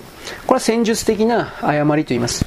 私はあなたに、あ男女含めて、大きな戦略的にこいつらはこうなのだと一旦大きく決めてその都度その戦略の部分は絶対変えないで戦術の部分的なところだけで変えるという風な生き方態度これを求めます。いつも勝手なこと言ってるけどね。僕は何もできてないけどね。ね。僕はチンチンチンチンばっかり言ってるようなクズだけどね。ね。だけれどもそれをしないとあのー、本当に日本人はねあのー、これからも奪われるだけになる。僕はそんな日本人は見たくない。また見たくないとか言って目をそらすようなクズにもなりたくない。どうするのか。もちろん立ち向かわなくちゃいけないわけです。できる範囲で。大したことはできないけど。本当にいつも大したことはできないんですよ。本当にできない。できないけれどもここからできることはあるんですよ。それが何か僕はそれぞれの人の立場違うから分からんけどできることは必ずあるはずなんですよ。それを見つけてこういう奴らに立ち向かってほしい私さっきおはがきでね2018年に日本国内で解体業者でクルド人というのはただの1件しかなかったそうです。クルド人の業者は。ところが現在は、あの、川口を含めて50件あるそうです。もっとあるのかもしれない、これ。でね、さっきも言ったけど、中国人が建設会社を作って、元請けにはなれないけど中請けになってね。で中請けになって一番の下請けにこのクルド人たちを奴隷として使ってるんです。正確にはこのクルド人たちは企業の形すら取ってないんじゃないかと思います。一人親方っていうやつです。一人個人事業主。でだからそういう形で法律の抜け穴を取りながら中国人たちは自分で何一つ働かずその上でこのクルド人たちをですね徹底的に搾取している。で、この搾取するためにクルド人たちに、えー、っと、1万円、2万円で免許を与える。偽造、偽物。あるでしょ？そういう難民免許とかなんかそういう一時的な、そういうインチキをやってる。だからそれで日本国内で本当にリアルで正規のまっとうな手段で入ってきてるトルコ人が怒ってる。こいつらイカサマだ。ふざけんな。なんでこいつらがかわいそうな奴ら。あのね、日本にいるトルコ人であるとかね、そこら辺のね、ツイッター探してみれば本当に怒ってますよ。あとは、毛嫌いしているということ。あもっとひどい言葉で言いましょうか。あんな得た否認と、あんな得た否認と、あんな部落と一緒にすんなって。あの、トルコの人たちが、ああの南部の田舎者だろっていう風な表現するときは、我々の日本の昔の言葉で言うと、得た否認であるとか、部落であるとか、そういう概念があると私は捉えました。世界中に人種差別あります。世界中にカーストがあります。ない、ない国がない。絶対にない。必ずある。そのことにおいて、クルドというものはその位置に、自ら喜んで甘んじてそこにいる。その方が便利だから。私にはそのようにしか見えないし、そう判定した。そういうことを踏まえて、私はあなたに、冷酷なあなたというものを見つけてくださいということと同時にそのままでいいのかという問題提起を自分の中に発生させると同時に、これを娯楽として見るなということ。どうせ他人に対する影響力、コントロール力、うん、それはないから、おそらくその上でできることは僕は何度もあなたに言うけど伝えることぐらいなんですよ。他の人に。どう思う？みたいな。まあそれぐらいのもんなんだけどやらないよりははるかにマシなんです。おそらくは。そういうことを踏まえてですねいろいろと。まあ考えてみればバカ野郎俺ばっかり喋らせやがってよ。はいバカ野郎女欲しい。恋したい。いや恋したいだどうかな。女に咲いてる時間ねえよな。肉欲に咲いてる時間はあるんですけど、女に咲いてる、ね、ダイヤ買ってふざけんな、この野郎、お前。どっかんどっかん、ばっかんばっかん。昔ファミコンに殴るケール、ケル殴るというゲームがあったそうです。僕見てみたかった。あと、ボコスカウォーズとか、タイトルしか知りません。僕ファミコン持ってなかったんで、うん、まあ興味もなかったけど、お金もなかったっていうのもあるけど、そもそも興味がなかったんで、うん、まあいいです。というわけで、自らで自らを気づいて変えるしかない。人間は悪いとこだらけ。問題のない奴はいない。一方的に強い奴なんか絶対にいない。そして力を誇る者はもっと大きな力によって必ず潰される。そういうことを踏まえて自分のポジション、立ってる場所を見つけてできることをやるしかない。本当に些細なことだけど。でもさっきも繰り返したけど、繰り返すけど、全く何もできないわけじゃないんです。そしてそのできることというのはおそらくはなんですが、複数、ほんのちょっとの複数しかないけど、人に伝えることなんですよ。こんなことが起きてる的なことを。それを娯楽としてから取らない奴もいっぱいいるけど、深刻だと思う人もいるんです。そういうものの頭数を増やすことによって改善しようじゃないか、ちょっとは良くしようじゃないかという機運が生まれるかもしれない。生まれないかもしれないけど、でもやらなかったらゼロだ。安西先生が言ってるあのテープが、なんだっけ、諦めたらそこでおしまいよ。僕バスケットやらないけど、あの漫画ちょっとだけ読みました。最初の読んでないか知らないけど、ね。なんでスラムダンク2書かねえんだろう、バカ書けよ、めてめえと思ったりもしますが、まあいいです。えー、なんかスラムダンク、スラムダンク映画、なんか今でもロングランしてるそうです。でも見てないんだな、俺は。見ようという気にならんけど。はい、よろしく。ごきげんよう。現在は2023年のですね、8、あ、9月ですね、9月の8日ですね、8日の金曜日であります。えーと、私はですね、あのー、文化面もですね、最近頑張って見てるんですが、ね、ジャニーズがどうしたこうした。まあ、とりあえず、ジャニーズに関しては先ほどもですね、何本か前に言いましたけれども、CM が激減するので、えーと、事務所の経営というものが言うほどうまくは回らないんじゃないかということを言います。で、なおかつ、今までやっていた映画ビジネスでしたっけ？ああいうものに関しても逆風が吹くんじゃないかなと思います。つまり、え？ホモの、ホモのえ？少年愛の、どうしたこうしたの？そういう性加害の？まあよくわかんないで性加害とか言ってる人いるけど、性加害の事務所がどうしたこうした？つまりあの、昔で言うほどですね、あの、キャーなんとかさん、棒読み的なですね、そういう風な、あなんだろう、バラ色の何かを求めるような人々が減るんだろうなという言い方です。で、あのーそこから考えるとね早いものすごい早い段階でジャニーズを離れてしまったあの新しい地図でしたっけ？3人のね。香取さんと稲垣さんと、えー、誰だっけ？もう、えー、忘れた。あの顎の細い人。ダメだ俺。まああの3人のですねイメージは壊れてないのでおそらくはまあ、ひょっとしたらでもあのスマップもですねいわゆるあの北川さんにおけるちんちんしゃぶれん的なですねそういうことを強制されていたのかもしれないけどでも早い段階でやっぱ事務所離れてるからそういうイメージからはだいぶ離れることができたかもしれないなということは一応言います。うん、でもまあそんなにあの新しい地図のあの3人に関しては大きなとんでもないでっかい仕事やってるわけじゃないしね。まあいいです。ということでね芸能関係でついでということではないんですがアニメです。あのー、僕長井剛さんのブログだったかなんかでこれ見たんですが長井剛さんがえー、っと多分先週の日曜日じゃないかなイベントでの話だったから土曜日か日曜日に新宿かどっかでグレンダイザー U っていうやつの、あのー、イベントがあったそうです。おそらく土曜日か日曜日先週の。ほんでそこでえーと、監督が、まあ、監督とか制作スタッフとかなんかいろいろアニメ作るのはガイナックスじゃなかったかな？ガイナックス、うん、まあ今のカラー、えー、安野さんの会社のカラーとは全然関係ない昔のガイナックスの残党が作ったアニメ会社って言っていいのかな？うんなんかそんなでもなんか相当なんかうさんくせえところだなと僕は思ったけど今は置いといてえー、っとね、監督は福田なんとかさん。これガンダムシードフリーダムでしたね、次の映画は。ガンダムシードフリーダムの監督。で、えー、っと、脚本が、名前し、大河内？大河内？なんとか。まあ、ちょっとこの間やってた、ちょっと前にやった水星の魔女とかっていうガンダム。僕これ結局一本も見なかった。どういうガンダムなんだろう。よくわかんないけど。まあ置いといて。で、あとはなんか細かい有名な人集めた的な。でね、えー、っと、私がやっぱ注目したのはそこに、サウジアラビアのアニメだとか、えー、ゲームを中心に産業に育てようという風な、あの、いわゆる賞があるんですが、日本で言ったら経済産業省とか財務省的な、まあ、サウジアラビアに来る文化省なのかな、メディア省なのかな、なんかそんな感じの、とりあえず部署あるんですよ、行政隊が。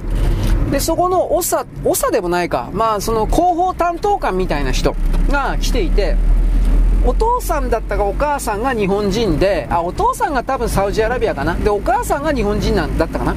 ほんで、日本でほとんど生まれ育って、えー、っと、大学は慶応大学だったかな。なんかそうだったはずです。まあ、サウジアラビアと日本行ったり来たりしてたらしいんですけど、大学は確か慶応大学、サウジアラビアの大学を出てからもう1回慶応大学入ったんだったかな。なんか、なんか、とにかくそんな感じで、日本は当然ペラペラです。でその彼が、えー、今のサウジアラビアでサウジアラビアは石油以外の特にエンタメ関係でお金儲けしようと映画であるとかアニメであるとかゲームであるとか。ところがノウハウが全くないのでそれらのコンテンツをやっぱり日本に求めてきている流れです。アニメもゲームの。だからあの SNK という、えー、ゲーム会社が昔あったんです。がいや今でもあるんですけどその SNK というゲーム会社が、えー、破産事実上破産してそれが中国に買われて正確には韓国の資本が入った後に中国に買われてこれ僕は計画的だったような気するけど買われてで中国はさらにこれサウジアラビアに転売したんですよ。SNK という会社を。で今サウジアラビアが、えー、サウジアラビア誰が？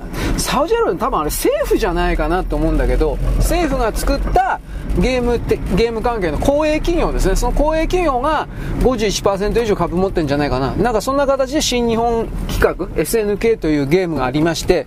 でそこが今ゲーム作ってる流れの中で、えーと、サウジアラビア人のプログラマーとかそういうのも企画ディレクターそういうのも育てている的な流れなんですけれど。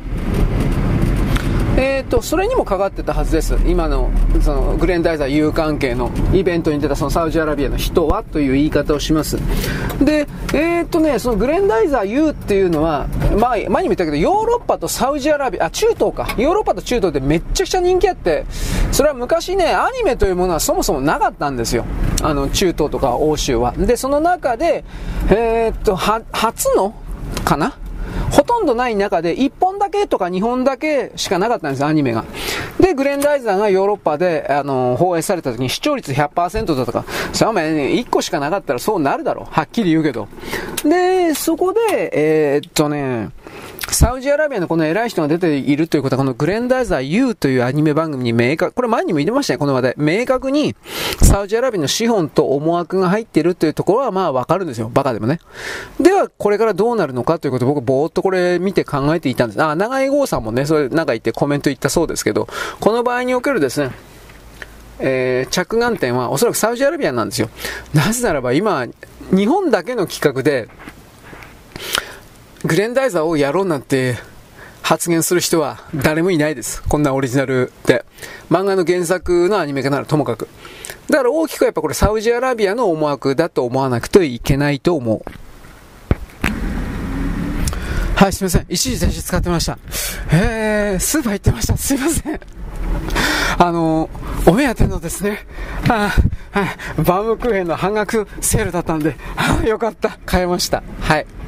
えー、まあ別にバームクーヘンってそんな高いもんじゃないんですけど、えっ、ー、とね、えっ、ー、とね、3分の1ぐらい切ったバームクーヘンが9個入っててですね、えー、170円です。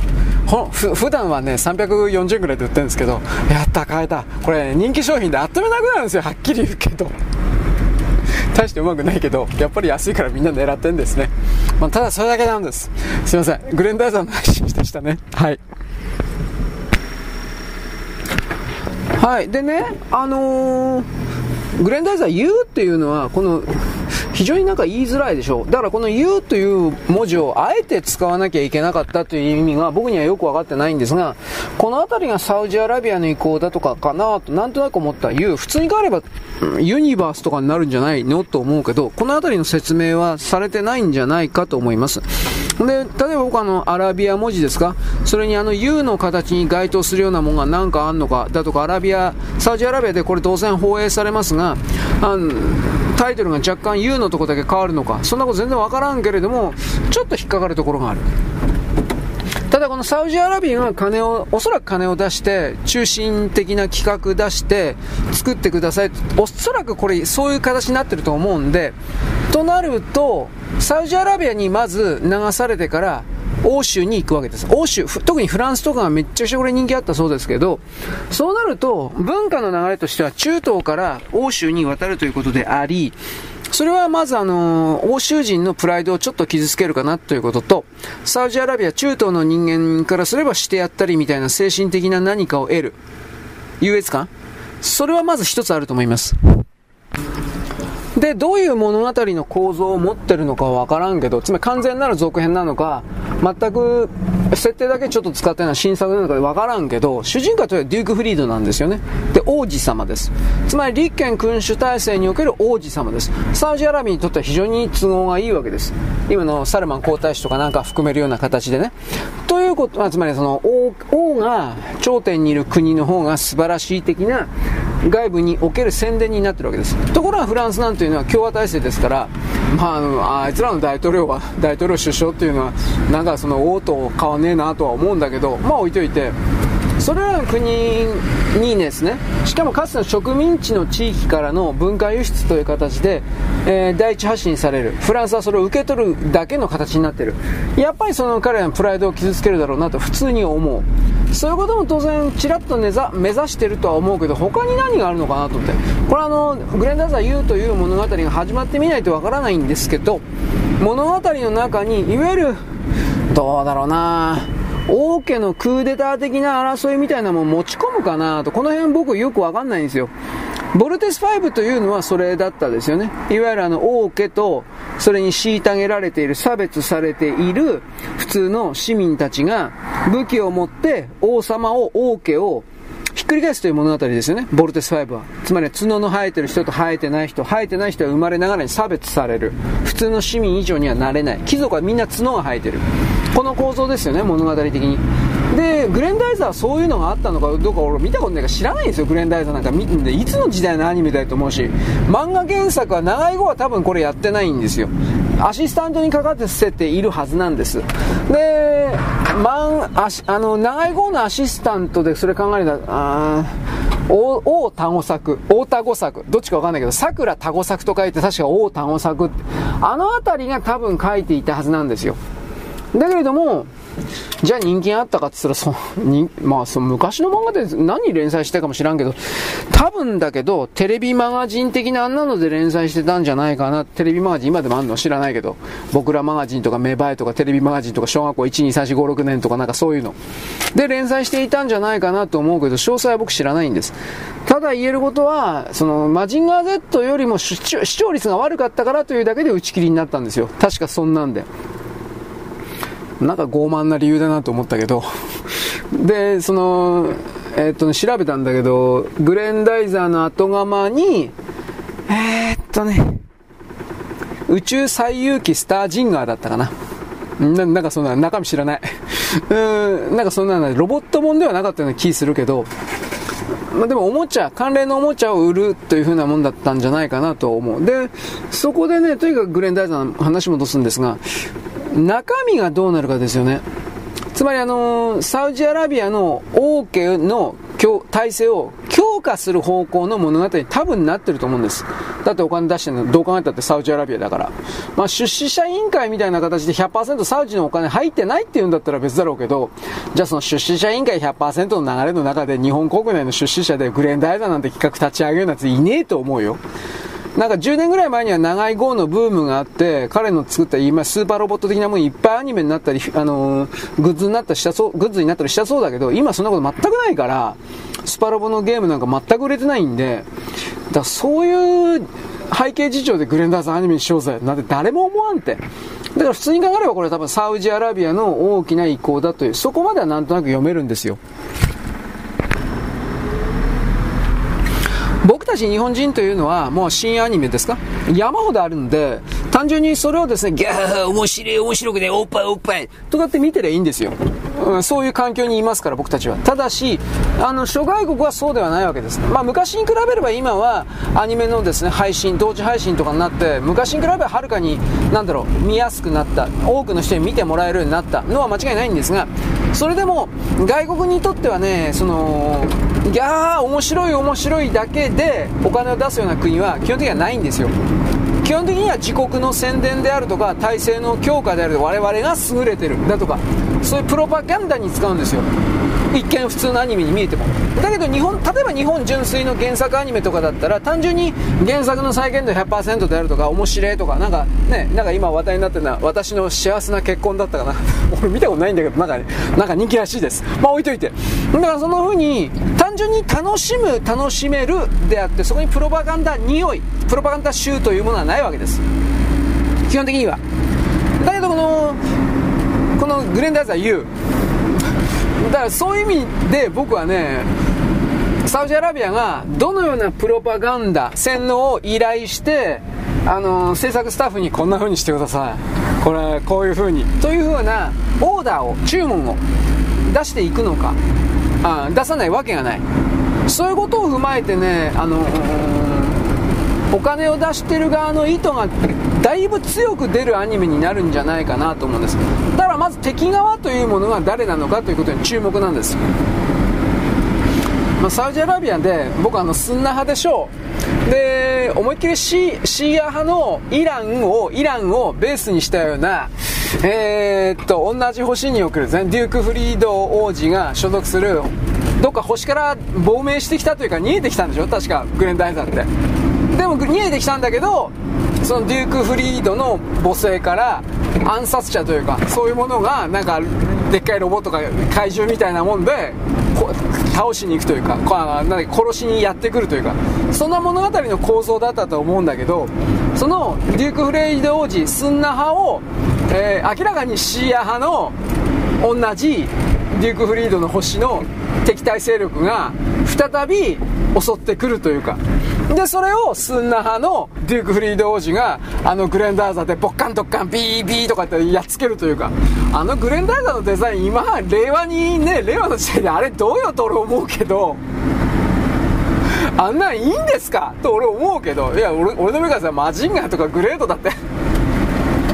あんなんでいいのと思うけどまあそれは置いといて。うんだからねその辺りを僕は今のだ、えー、っとね、いつだっけ、これ、来年、2020年の1月ぐらいから？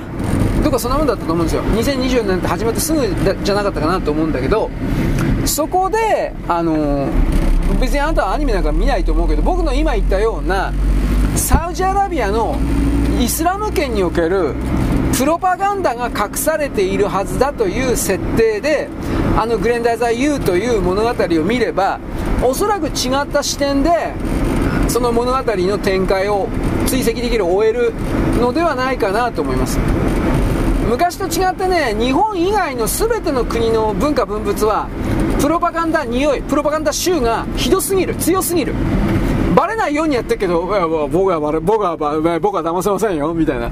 ね、あのー、サブリミナルを山ほど使ってるので、そういうことを含める何かが隠されてるんじゃないかと。あなたは見破らなくてはいけない。のなあれだろということを僕は言うんですよ。うん、騙されてはいけない。何にせよ。そういうことを言うわけですね。いつもかっこいい口ばっかです。本当に口ばっかです。でもよろしく。ごきげんよう。現在は2023年の、えー、8月のですね9日じゃなくて、えー、9月の8日の、えー、金曜日であります。なんかあのラグビー杯、フランスでラグビー杯がなんかあるんでしょ、えー、日本のチームはですね、君が代で迎えられて、うわーとかでスタンディングオベーション的なですね、大熱狂を受けております。まあ結局これもですね、演出ではありますけれども、日本はものすごい弱かったらやっぱ相手にされないわけで、なんだかんだ言って日本はだんだんと強くなってる。でもまあ、オールブラックスというか、イギリスであるとか、オーストラリアであるとか、ニュージーランド、トンガ、まあいろんな強い国をですね、なかなか簡単に超えることはできないけれども、今までの弱っちい日本よりははるかに強くなったんでそういう意味においてやっぱり歓迎されているということ。あともう一つやっぱり来年フランスあのフラン五輪オリンピックなんで日本が日本からのお客さんをですね目当てにという部分はきっとこれはあると思います。いろいろな宣伝効果おべっかこういう部分はあるでしょう。はい次。あの記者クラブにおいてですねフリーの記者たちが望月磯子を代表にするのやめてください。あいつ外してください。あいつを僕たちのフリー記者の代表というのは認識されるのは僕たちに対する人権侵害です。なんかすごいこと言うじゃん。その通りだそうだそうだって僕は思ったんですけどその通りですねと思ったんですけどこれがどうなるかは分かりません頑張ってほしいです望月磯子どう考えたっておかしいですはい、えー、次ジャニーズなんですけれども、うん、さっき言いましたが、えー、CM 各社が次々と、なんとか生命がとりあえずあの、嵐の稲葉さんをですね、もう使わない。で、えー、アサヒビールがですね、誰使ってたのか知らない、ああ、誰とかじゃない。アサヒビールはいろいろ複数でジャニーズのタレント使ってるんだと思います。僕知らんけど。に関してはジャニーズタレントをですね、まあ、今後一切使わんという言い方ではないけれど今やってる、うん、CM が終わったら契約終わったらそれで打ち切る。当分当分使わないんでしょ1年か2年か3年か知らんけど。使わない。だからこれであのあなたも特に気づいていますが私も昨日言いましたが一番の収入である CM 収入というものが全然入ってこなくなると思います。ジャニーズは。本当に厳しくなるんじゃないかな。それでなんか賠償金払うっていうんでしょ。でこれでさらにですね噂かどうか知らんけどアメリカの方でジャニー北川にお釜掘られたんだチンポしゃべれって言われたんだみたいな人たちがですね裁判を起こした場合その賠償額というのはとんでもないことになる可能性があります。そういうまあこれはまだアメリカの方は分からんけどねアメリカとブラジルであるとかって本当かなと思うけどそんなところでジャニー北川ブラジルなんか行ってねえと思うんだけどアメリカはあるかもしれません。でそんな流れの中でもしそういう巨額の裁判が起きた時に、えー、東谷だったっけ？東山。こいつが乗り切れると思えんのだけどなと思うけれども、まあ、乗り切るふりはするでしょう。どうせ彼は看板ですよ。裏側にジェジェリー？ジェリージェリージェリー藤藤子？知らんけど。なんか女社長は社長を辞めただけで取締役としてはいますからこの人がコントロールするだけでしょ看板社長ですよ。東山なんて。じゃあこのジェリーなんとかっていうこのね女の人にえー、なんというか能力あるのか。僕無能だと思います。本当に能力あったら SMAP をああいう形で追い出すという風にはしなかった。あれ結局今のですねジェリーさんだったかジュリーだったか。こいつがなんかいろいろその当時の SMAP を大きく大スターにすることに、えー、成功した。あっとね飯島って人だったかな？飯島、なんか名前思い出したけど、飯島だったかもしマネージャー。飯島マネージャーじゃなかったかな？まあ、この人すげえ仲悪かったんだって。まあ、飯島っていう人が、だから能力ありすぎて、ほんで、ジュリーという女が明らかに無能でバカで嫉妬したんでしょ？と僕はまあ僕だけじゃなくていろんな人に言ってるけどね。そういうことで、まあ彼の、彼女が一人ぼっちで放り出されたら多分これ何もできないんじゃないかなと僕は思います。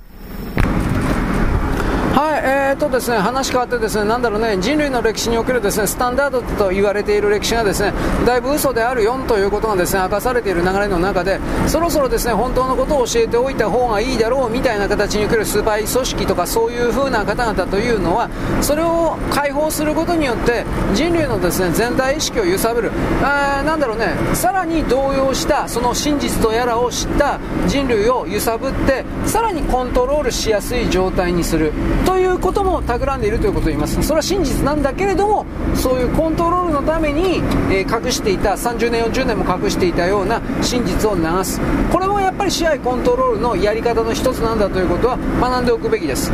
これからですねたくさんの、人が多分死んでいくのですがワクチンとかああいうので。僕さっきですねおはがきいただいてですね、えー、何だったかな京都大学の教授たちが、えー、っとこれを告発していた。今のワクチンというのは不平等条約であって日本政府は山ほどワクチンを買わされていたけれども肝心の死亡データとかそういうものを多分厚生労働省は受け取っているが現場の医師とかそういうものには全く知らせていない隠蔽しているたくさんの人が死んでいるだとかそういうのを。でその京都大学3人か4人ぐらいの、告発動画でしたが短いねツイッターの。だから結局ね僕はあの京都大学って、えー、っと共産党系とそうじゃない系。でなんか一応教授たちが分かれているというところまで知ったんです。京都にあるからっていう言い方もするけど赤の教授は結構いるんだそうです。共産主義思想にかぶれてんの、まあ、社会主義思想、まあ、人類は平等でどうしたこうした、まあ、だからそういう人たちが今回の告発の中心メンバーなのかどうかということまで見極めなければ彼らの発言発信というものを鵜呑みにはできないんですよ。やっぱり、ね、全てが政治的プロパガンダ騙しというのがあるので、特に大学教授という権威という衣をかぶっている人たちというのは、結局それが一番やりやすい立場にある俺の言うことして、俺はだって学歴が高いんだよ、ロロロロロっていう風な、こういうの。まあもちろんですね、悪意を持って嘘ついてるだとか、そこまでは僕は言わないんですけれども、全てを疑う姿勢というのは、そういうところの基本は、えー、押さえておかなくちゃいけないんじゃないのということを僕は言うわけです。うん。でもまあ、でもおそらくはそのワクチンは、ワクチンはやばいよ、毒物だよ、みたいな。これは本当だと僕は思ってますよ。あ、もうこれだけ、あのー、世界中であの死者が出てるから。はい、でですね、僕の配信、配信、配信を聞いてる人はですね、僕は本当はこの医療関係のことだから、あんま命令的なことをしたくないんだけど、命令じゃないけどね、お願いでもないけどね、あ独り言ですよ。打たない、あのー、なんか、職場で打てと言われてもね、ななんだかの口実、理由をつけてですね、打たない方がいいんじゃないんですか？ということを独り言で言います。本当は打つなとかね、打つんじゃねえ、ぶっ殺すぞってめえと、こういう強い言葉で言いたいんだけど、まあ医療関係のことだからね。でなおかつこんなもんは本人が決断しなくちゃいけないことだから、うん、まあ本当はどう考えたって打たない方がいいと思うんだけど、うん、打つなよ。という、まあまあ、俺のことを聞けよ、まあ、まあ、こういうこと言いたいんだけど、まあ、とりあえず打たない方がいいんじゃないかな。というふうな、えー、独り言言っておきます。あの実際のところね、本当にね、今ね、新しいタイプのワクチン、これにしたところでね、今度子供たちが死んでるという時代が、特に今の場合アメリカでだいぶ発生していてね、こんなもんを、こんなもんをあの進めるという人々の思惑を見抜かないとダメですよ。幸いにして強制ではないから法律で強制だったら俺逃げるわ。この国から逃げようが何とかしないといけないと思うけど。して強制ではないからねもうでも俺もし強制にした場合さ法律で義務化した場合さたくさんの人が死んだらあ法律を作った人は絶対にこれ死刑になると思いますよ。大量殺人に関与したということで。だからそこまでは多分できないと。だからいわゆるねあのダボス会議的な人たちはなんとなくなんか偉そうなこといっぱい言ってるけどでも彼らは偉そうなこと言うけど強制する力はないんですよ。少なくとも武力を持って。だどうして既存の軍隊はあいつらを本当に皆殺生物学的にぶち殺さねえのかなと。本当に腹立つことあるんだけどまあこれ既存の文化文明の中にいる僕たちはそういうことを使ってはいけない的な形になってるからかなみたいな。今何ともわからないところではありますが。しかしですねこのだけは押さえておきます。少数の人たちが人間を8割9割本当に殺そうと思ってるということはどうやら本当なんですよ。うん。でその部分をじゃあまあ8割9割3割4割でもいいですよ。とにかくだいぶ殺そうと思ってることは本当なんですよ。その部分だけはどうやっても何ていうかな見つめてひょっとしたら本当かもしれない。という風なあの今までにないあなたの自分をね見つけてほしいんですよ。そうしないとやばいんですよ今これからの流れって。ということを言います。よろしく。ごきげんよう。現在は2023年の9月のですね、9日になりましたね。9日です。土曜日です。えー、っとですね、私、あのー、おはがき昨日いただきましてですね。で、AED、AED、えー、除細動器だったっけ？まあまあ、例えば、なんか失神したりですね、心臓がなんかわかんないけど、一時期止まった人に対して、普通の人でも電気ショックを与えることのできる便利な、あまあ、機械というか、まあまあ、機械です。市役所であるとか、あとどこにあるかな、まあ、体育館みたいなとこ、市役所みたいなとこ、あと学校にもあるよね、普通に。んで、そういうもので、使い方がわからなかったら、まあ、当然人を助けられないわけで、いわゆるあの、救急、救急関係、あとは施設管理者、あとはね、えー、旅客号、タクシーだとかバスの運転手、あとは何だったかな、市役所関係の人は金曜日全部やってると思うんだけど、で、僕それらはしてたんだけど、学校関係者とか、学校の生徒が、そういうことの講習をやってるということは知りませんでした。でも、冷静に考えたら当たり前ですよね。普通学校に AED は必ずあるんだから。いや、今では必ずあると思うんですが、そうなるとやっぱ使える人がいないといけないということで、えー、僕は具体的にどういう事業というか、まあ事業ですね、やってるのかは知らないんですが、ただ、そのことを通じて、えー、生徒たちは、まあ、いやらしい目では、まあ、いや、まあ、いやらしい目では見ないと思うんですが、まあ、いやらしい目で見ませんよと。ね。僕みたいに邪悪な人間がですね、おっぱいおっぱい、うるるるるるとかって言ってるわけです。ねえ。はでここまで行って普通だったらどっかに心臓麻痺かなんかで倒れてるパツンパツンの女いねえかなみたいな形でこういう形で自分自身がですねなんてひどいやつなんだという演出をですね混ぜながらそしてこれをお笑いに転嫁できたらいいなと思いつつもですねああでもこういうことを聞いたらおせ女のねリスナーがねああなんてひどい人なんだろうろろろというふうにどうせなるということも分かってるのでこういうことをですね2秒か3秒ぐらいで計算しながら喋らないといけないんです。あなたはね、僕を馬鹿にしてると思うけど、僕はめっちゃ考えてるんですよ、これでも。嘘ばっかり。絶対嘘。すいません。嘘ついてました。ということでね、その AD うんぬんと、いやらしいことしませんよと。ただ僕はね、このおはがきをくれた人と違ってね、弱なんですよ。はっきり言いますけど。人間なんか信じてないんですよ。女なんか信じてないんですよ。必ずですね、僕が、あの、倒れ出して、あ危ない !AED を持ってこいとか言ってですね、そしてですね、救急活動するわけです。私昨日言ったと思うけど、えー、っとね、今は心臓マッサージをとにかく止めるなだったはずです。でえっとね、5、6、7年前ぐらいの常識はね、確かね、ふーふーとか言って空気3回ぐらい入れてから心臓麻痺。10回やるんだったかな？10回か20回ドンドン押すんですね。あドンドンとか言って押してそこからまた空気ふーふーとかってやったんだけど今はもうそんな空気ふーふーなんかもうやんなくていいからとにもかくにも心臓マッサージやれと。あの脳に血液を送れと。というのに変わってたはずなんですが僕これ本当はやったあの最近講習受けた人でも聞いてみます。確か変わってるはずなんですけどでもちろんその中で AED 除細動器か。除細動器があれば、えー、それをつける。えー、どこだったかな。肩とまあ、左肩とか右どこだどこだったかな。心臓は左にちょっとあるから右肩の肩甲骨の方から脇腹だったかな。逆だったかもしれません。左肩から右の方だったかもしれんけどちょっと覚えてねえや。であとはあの貼り付けてスイッチポンと押したらあとは自動的に AED がブーブーブーとか言ってさでバシッあバシッって音はしないらしいけどまあなんかまあバシッと、まあ、便宜上言いますけどバシッとかってやって心臓が動くまで何回かやってくれる。それはもう自動で心臓が動いてる動いてないは機械が読み取ってくれるので動くまで何回もやんのかな？何回もやんないのかな？ちょっとこれは分かんないですよ僕は。だって強い電気ショックだからバッテリーの容量があるのでそんなに何度も何度もできないでしょ。あの5回も6回も7回も。またそういうので5回も6回も7回もバシバシとかってやると、まあ、逆にやばいのかもしれないんで僕はこの辺は医学的にはちょっと分かんないです。まあ、ただでもその形でどうしてもねあの女の人の場合はあまあ、ブラジャーを外すことはないと思うんだけど、そのあたりまで服を上げなくてはいけないことは出てきますよね。大げさに言うんではなくて。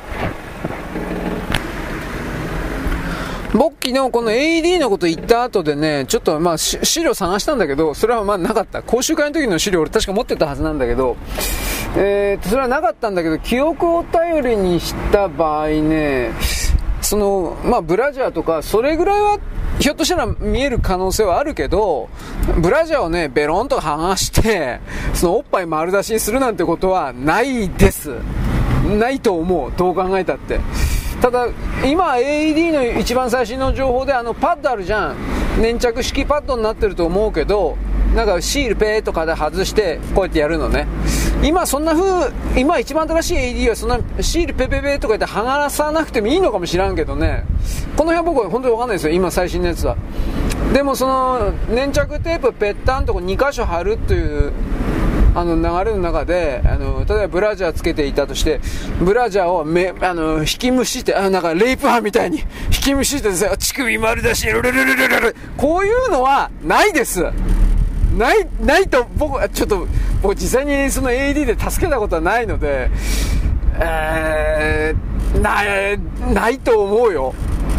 うん、あの、シール貼る位置は、そんなおっぱい丸出しにしなくちゃいけないような位置ではなかったと思うよ。だから、逆の意味で言ったらね、あのー、女の人が AD 使われて訴えたという事例はどうも本当にあるんだけど、それ言って、AED を使ったやつは、どうしたの？俺逆に聞きたいんだけどまさかと思うけどブラジャーへーへーゲゲゲへーへーとかってブラジャーこれベーとかってやっちゃったの？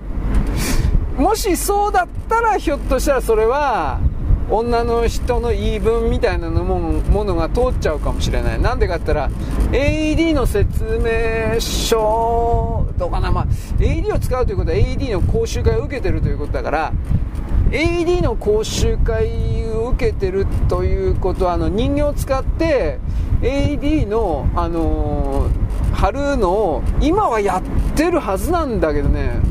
僕の時はねあの人形を使ってスーハスーハのマウス2マウスとね、えー、心臓ポンプ、うん、人工呼吸あれはやったよ。で AED もあのやってくれあのどういうかな。こう受講者の、えー、先生か。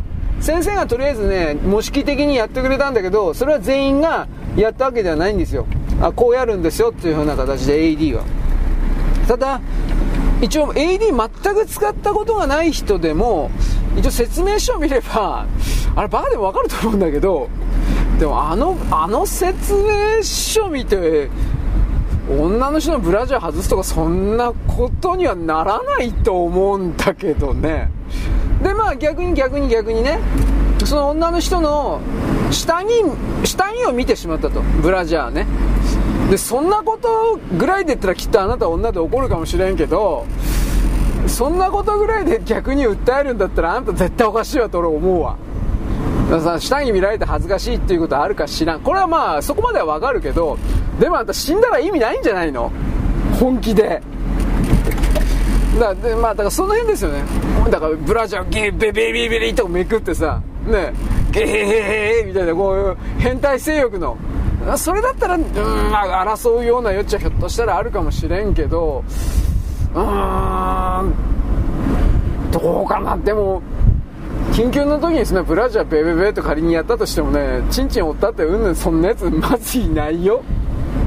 いや、いないよ、本当に。いや、それはね、1万人に1人とかにね、あのー、それ本当に変態性欲がいるか知らんけど、まあ普通はそんなことないんで、もう本当にね、時間あったらねこの訴えた女のね判例とかそれちょっと探してみようかと思って。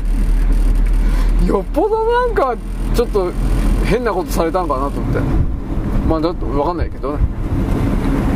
基本的にはやっぱあの人助けでやるんであのーなんちゅうかね、男のことをね、み男は狼よみたいな。だそういう目で見られると、ちょっとやっぱ心外だなと思う。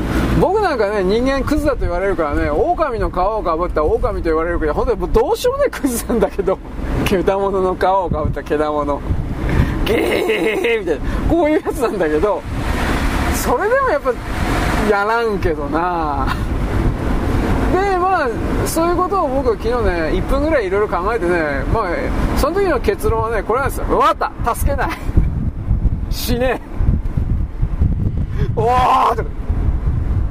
どうしたとか。ね俺が怖いか。ななんか謎の人みたいな。なんか30歳40歳のですねあんちゃんたちにねおっちゃんたちに大人気のキャラクターなんですよこれ。いおりさんですね。あの、八神伊織さんですね。えー、なんだっけ、えー、どうしたとか、なんか火、火出すんですけど、手から。ゲームのキャラ、ゲームキャラ。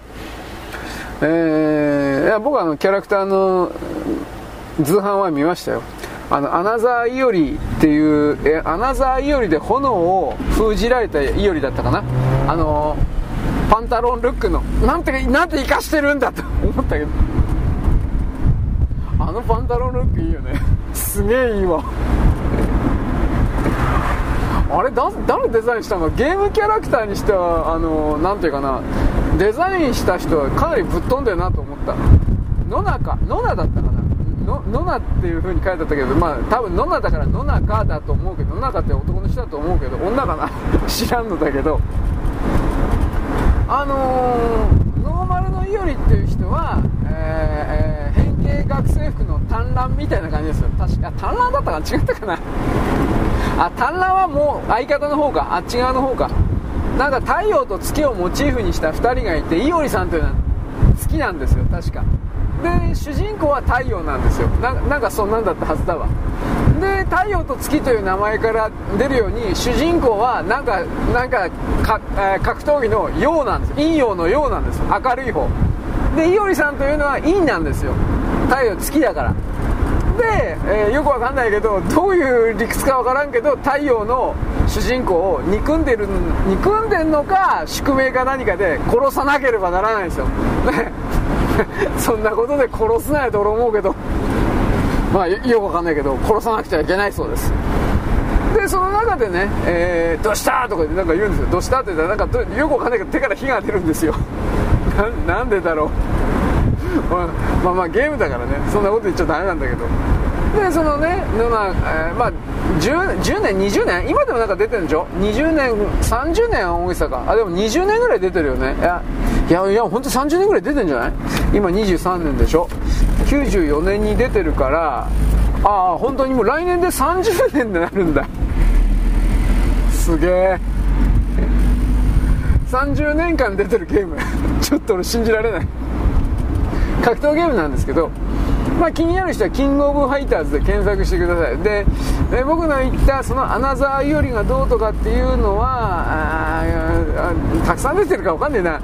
キングオブファイター10 12かな 12か。13かもうもう分かんねえ。えー、っとね、えーキングオブファイター13クライマックスだったか もうもう全然わかんないけど。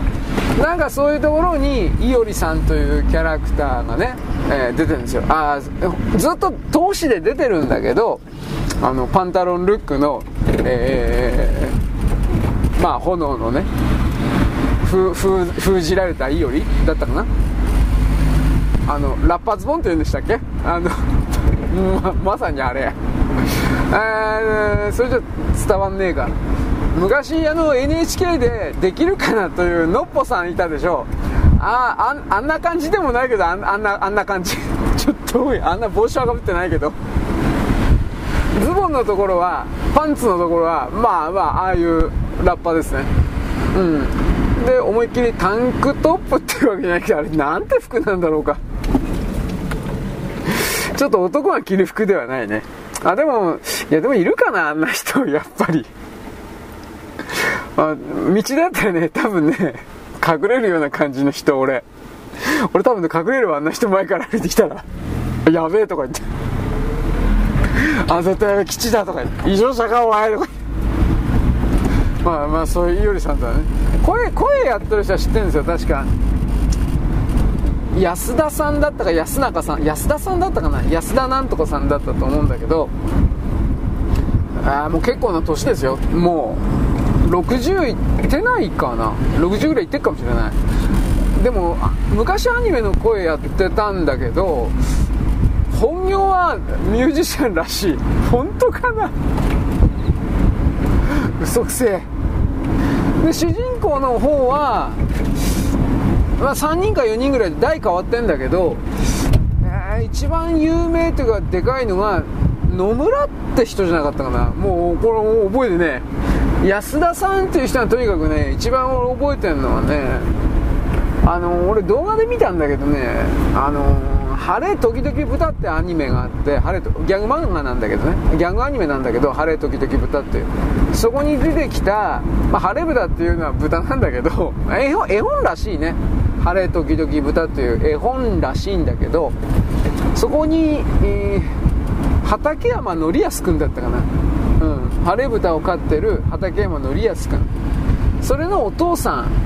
そのお父さんを安田なんとかさんが、え、演じてたんじゃなかったかなという記憶があります。まあ、だからどんな声かなっていうのは、その、晴れ豚の動画とか残ってるかな。まあ、晴れ豚のね、お父さんの声とかで、まあ、検索から多分出ると、メガネかけたお父さんなんだけどね。アニメってそれぐらいしかやってないんじゃないかな。あと、その、キングオブファイターのゲームだけじゃねえかなと思うんだけど、まあ、俺そこまでわかんないですよ。うん。何の話してんだっけ？えー、えーあ女女倒れても助けない。どうした？だったね。なんか。まあそんまあうん。俺が怖いか。かこれも決め台詞なんですよ。なんだったかな。どうした？死ね？とか言って殺してドカンとか言って殺して俺が怖いかとか。怖いわそんなもん。怖すぎるわそんな人。殺すだけ殺しといてね。あのペットがいて俺が怖いかって言うんですよ。どんなどんな命畜生なんですかこの人。と思いましたがまあいい話どうでもいい話です。はい。AED 問題。これはちょっとしばらく続くかもしれないですね。うん、男の人にその、ね、上半身裸にして AED やっても多分全然問題ないんですけど、まあ、女の人になるとそうであると。だけど僕は冷静に考えたけど下に脱がすことないと思いますよ。いやどう考えたって。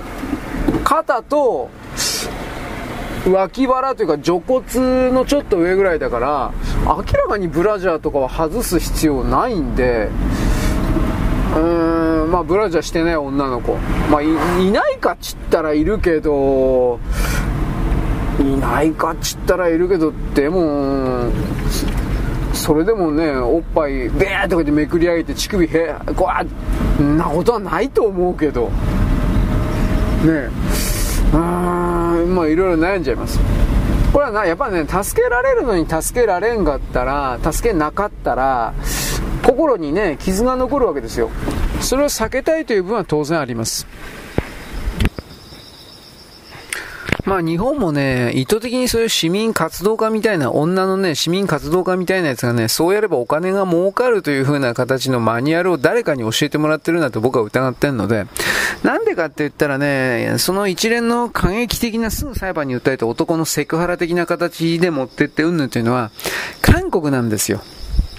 韓国はね、男女の分断がね、だいぶひどくなってんのは、女の側がものすごいこの市民活動家的なみたいな形で男をね、攻撃するんです。しかしそれをせざるを得ないという部分がある。なんでかって言ったら、あの国は男がへっちゃらでやっぱりなんだかんだ言って女をレイプするんですよ。で、女の側が法的に、えー、そのレイプする、またレイプみ、予備軍みたいな人々に対して法の形の裁きを求めるというか、それは過剰に反応してるというかあるんですよ。過剰、過剰なのかな？いや、まあ、どうかな。彼女たち、韓国の女どもにすれば過剰じゃないのかもしれない。まあ、それぐらいレイプ多いもん。信じられないぐらいレイプ多いもん。ゼロ2つぐらい多いよ。日本よりも。日本1だとしたら、あっちは100だよ。だから、うーん、まあ、あとね、それは捕まってないのはもうカウントされてないから、想像以上だろう。うん、まあ、やりたい気持ちはわかるけど、そこまで異常に並んでもええんじゃないと思うけど、まあこれはね、多分ね、食べ物だと僕は思う。あれあれ。唐辛子。大げさに言うんじゃなくて。あのー、毎日毎日唐辛子食ってると、食ってると、くるくるパンになるみたいよ。あのー、えー、っと、カプサイシンだったね、カプサイシン。あれが、あれがなんか、血流はよくすんのかもしらんけど、判断力というものを奪うみたいですよ。僕はこれだけ言っときますけど。はい。ということなんでね。うーん。AED 問題ここまで。とりあえず、また考えておきます。えー、っとね、内閣改造に関するお知らせ的なものを岸田さんは、岸田首相は昨日言ったらしいです。で、13日に一応発表したいということなんだけど、今、えー、表のメディアに言われてんのは、何だったかな。あのー、安倍派の西村さんと松野さん、経済大臣と官房長官か。これはひょっとしたら今のままのポストかもしれんけど、このポスト外れても重要閣僚にするというふうな明言はしています。うーん、逆の意味で言ったら、あれだよね。自分の大臣、来年の秋ですね。来年の秋の総裁選の、なんていうかな、ライバルにはならないからだろう。変な言い方だけど。だから、まあ、萩生田さんもライバル、まあ、安倍派は今、そういう意味においては自分のライバルにならないからいいでしょう。そんな意味で多分ね、外されるのは高市さんかなと思うけど、高市さん今経済、安全保障、経済安全保障のそれやってるから高市さんは外さん方がいないと思うんだが、なんかその、重要閣僚の今言った松野さんと西村さんと、えー、茂木さんは分からんけど、まあ、茂木さんもそのままかもしれないけど、この3人が4人以外は、なんか全部変えるというか、ガラッと変えるみたいなことを一応言ってる。でももう、その返す刀で、あんまり変えないという情報も出てて、正直分かんない。どうかな？でも、支持率的にはほら、秋元の件あるじゃん。再生エネルギーのどうのこうので。これで、やっぱり支持率ドーンと下がってっから、そんな大きく何か変えられるとは思えないんだけどね、僕としては。まあ、いずれにせよね、13日以降です。なんか今だったら何やってもいけん、ダメなんじゃないかっていう風な、ちょっと消極的なね、思いがあるんですが、まあ、ある意味運の強い人ですよ。木原さんの件もあっても、木原さんはそのまま副官房長官なんか言っちゃうし、あれ、奥さんのだから殺人犯の話どうなったの？全くメディアに出ないでしょ。逆に怖いわ、俺、はっきり言って。ねあと、秋元の件に関してはなんかメディアを抑えないで、なんでかって言ったら岸、岸田さんはもう総理大臣だから、本当の情報はもう大体バーンって入ってきてるはずなんですよ。だから秋元の次に東京地検が誰を目標としてんのかっていうことに関しては、おそらくもう大体分かってるはずです。それは河野太郎か林芳正か、まあ、河野太郎、河野と林にはしごはかけれんと思うけどね、なんとも、そんな甘いもん出ないから。でもかかっちゃったら、かかるんだったら、岸田さんにしてもラッキーっていうことですね。林にしろ、河野にしろ。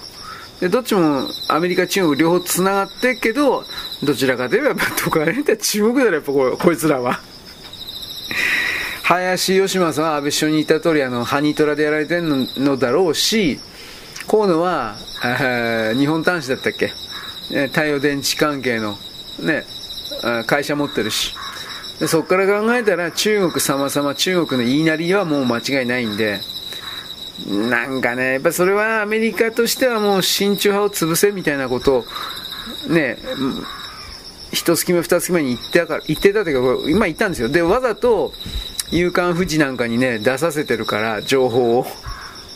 露骨だなと思ったけど。だからそこから考えたときにね、ひょっとしたらなんかだいぶ大きな逮捕劇みたいなものあるかもしれない。これは日本のど、えー、変な動き。で、中国。僕はね、おはがきにね、習近平政権がね、まあ、3年間ぐらい後にね、倒れるんじゃないかみたいなことも言ったんです。なんで3年かっつったら、えー、っと、4期目。今3期目でしょ ?4 期目が2026年の10月かな ?2026 年の10月ぐらいに、決まるのか決まらないのか俺知らないけど、やるわけですよ。んで、この3年間で中国の経済は間違いなく奈落の底へ行くんですよ。3年経っても僕はまだ底がついてないような気がするんです。恐ろしいことに。まだ落下中ってやつ。3年経っても。経済の一番底に行かないの。普通一番底行ったらそこからまた落ちて2番底、3番底っていう表現あるけど、3年間経っても一番底に届いてない状態じゃないかなと思ってるの。本気で。となると、もちろんいっぱい、あのー、失業者出るけど、問題はね、餓死者とかが出てくる可能性があるなと思ってるの、中国で。食料不足だとかそういうものが本当に発生すると僕は見るから、お金のない普通の庶民たちで餓死者が中国の中で出てくると思うの。もちろん隠すけど。それが都市なのか田舎かわからんけど、そういうものが出てきて、それで不満を抑え、えー、まあ抑えれないと思うけど、でも抑えるだろう、無理やり。そのために武装警察いるんだから。でも、どこかで自分の権力を守ろうとするんだったら、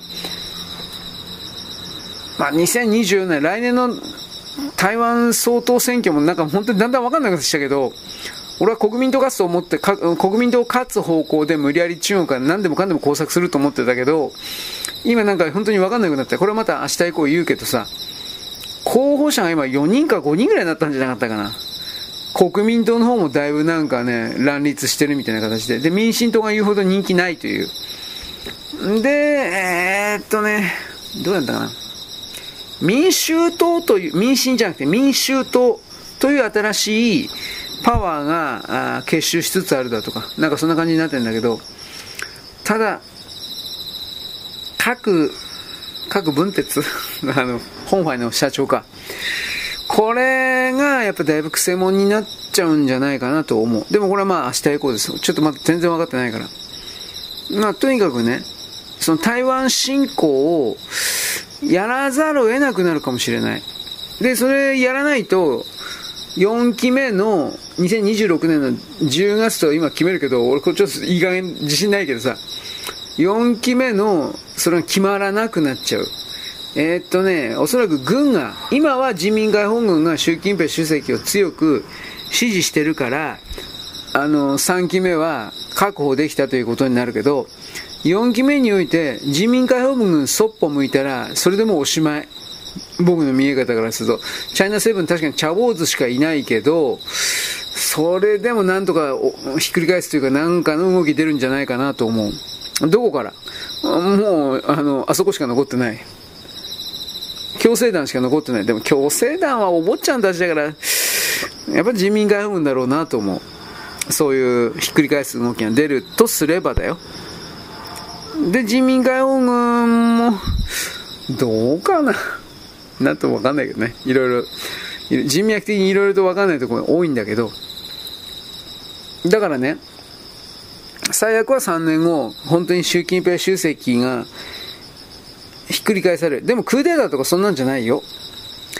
新しい人民解放軍による傀儡の主席が誰か立てられて、それを人民解放軍がコントロールするという形になるんじゃないかな。軍事政権、つまり人民解放軍が一番トップについて、軍事政権になるみたいな中国、僕はこっちの方がちょっと考えづらいわ。うーん、まあ誰か、誰操り人形にすんのかな。それこそ本当に古春夏とか立てるかね。今もう冷や飯どころがもう外に出ちゃってるけど。でも中国はそれそういうことあり得るから。だから、とにかくその3年後ぐらいで、なんか中国おかしなことなんじゃないかなと。危険というか危惧というか、僕はそれを見て、持っているというか、そういうふうに見ています。はい。まあ俺の言ってくれはいつも外れっから、あんまり当てにしても、まあ当てになんか誰もしないけど、その真剣に考えてもらってもちょっと困るかなっていうところあるけどさ、何でもかんでもそれはそういうのは自分で考えて、ひょっとしたらそうなんじゃないかなみたいな、それは持っておくべきだと僕は思うよ。はっきり言って。あのー、どんなに稚拙で幼稚な考えだとしても自分で考えたということにおける結論というものは、いつも間違ってるけど、でも自分で考えたという結論というものは、それを積み重ねていくことによって、その人に、えー、自分で考えて、自分で判断、行動する。決めるということ。決断というか、人生は決めることだから。常に。だからそういう意味において、あなたなる存在を、私なる存在を、少しずつではあるけど、強くしていくんじゃないかなみたいなことを僕は言うわけです。うん。まあ、世の中そんなに甘くないけどね。はい。よろしく。ごきげんよう。